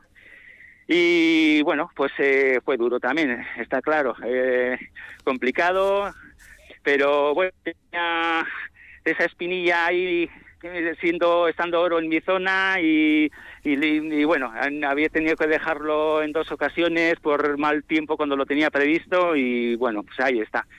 Un reto conseguido y una gran satisfacción. ¿Y cuántos kilómetros se salieron en las 45 subidas a oro? Eh, me salieron 252 y también hice 9100 o algo así, me parece, de metros de desnivel, sí. ¿Y en cuánto tiempo? En 13 horas algo, creo que se me salieron. Madre mía. Sí. Muy bien. Juan Machevarría, bien, nos tienes que contar estas y otras aventuras que tienes por ahí seguro en eh, tu mochila. Así que muchísimas felicidades por la iniciativa, que acabe todo bien. Un abrazo muy fuerte y, lo dicho, reiteramos nuestra felicitación por lo que fundamentalmente está detrás del objetivo, que es un hecho solidario con la Fundación Vicente pues Ferrer. Muchas gracias. El, lo personal, eh, lógicamente, también cuenta pero en esta ocasión es el tema solidario y, eso pues que la gente se, todavía se, que se anime y que colabore por favor. Un abrazo y buenas tardes a Aldian Agur Vale, sí, gracias, Agur. Y otro abrazo también para Joseba Beloki, que ha colaborado y nos ha ayudado en la comunicación. Hablando de ciclismo, tenemos también noticias del Campeonato de Euskadi Sub-23. Se disputó ayer el Campeonato Sub-23 masculino en Garastachu. La victoria fue para el corredor de la Fundación Euskadi, el guipuzcoano Xavier Verasategui, pero el papel a la vez fue fenomenal, porque segundo fue el corredor de Amurrio de la Yara Bike, Julen La Torre, y cuarto, muy cerquita del podio, por tanto, Joaquín Murgialday, el de Agurain, el corredor de Caja Rural. Tenemos dos minutos para las ocho, la última comunicación con Tenerife. Ricardo Guerra, último cuarto de la gran final de la Supercopa, que tiene la pinta de que va a terminar, digo, la final de manera bastante ajustadita, ¿no? Sí, pero ahora la, eh, la, preocupación se instala en el banquillo del Real Madrid porque está Mirotic on fire en esta segunda mitad, está en los 19 puntos, acaba de anotar una canasta de dos que deja la ventaja del Barcelona en 6 y Pablo Lasso se ha apresurado a pedir un tiempo muerto para que esto no se vaya de las manos. Queda mucho tiempo por delante, queda mucha tela por cortar, son 8.22 para que finalice esta Supercopa. Si no es que hay por, eh, prórroga, en principio todo igualado, pero el Barcelona por sensaciones me da la impresión de que está ahora mismo mucho mejor sobre la cancha. Real Madrid 50, Barcelona 56, a falta de 8, 22 para el final del partido. Cerramos aquí, Ricardo. El programa acaba dentro de un minuto. Gracias por las comunicaciones. Un saludo, buenas tardes y buen viaje de vuelta hacia Vitoria Gasteiz. Millas que Agur. Agur, cerramos con Tenerife y en Eco ya cerramos el programa con eh, las últimas reflexiones que tienen que venir acompañadas por el segundo chicharrito del Huesca en Villarreal. Sí, eh, acaba de marcar también Gerard Moreno de penalti, un penalti de bar, así que empate ahora mismo, Villarreal 1, Huesca 1, ha hecho falta esperar un poquito eh, al bar para que... que me he yo. Marcaba, marcaba el monitor de televisión Gol TV, Villarreal 0, Huesca 2 y me la he jugado con tres puntas. Pues es que era lo que ponía en ese momento, pero había un error. Bueno, en definitiva acaba de empatar Gerard de penalti, Villarreal 1, Huesca 1, minuto 68 y en segunda división hay dos en juego, a falta de 7 minutos el Fuenla lo tiene casi ganado, gana 2-0 al Lugo y también a falta de 5 minutos en Andúba, Mirandés 0, Alcorcón 0. Pues nada más amigos, lo dejamos aquí, son las 8 de la tarde menos 12 segundos, ha sido un placer, un día largo, un día con noticias de todo tipo y condición, pero aquí hemos estado para intentar trasladarlas de la mejor de las maneras. Un abrazo, hasta mañana, Agur.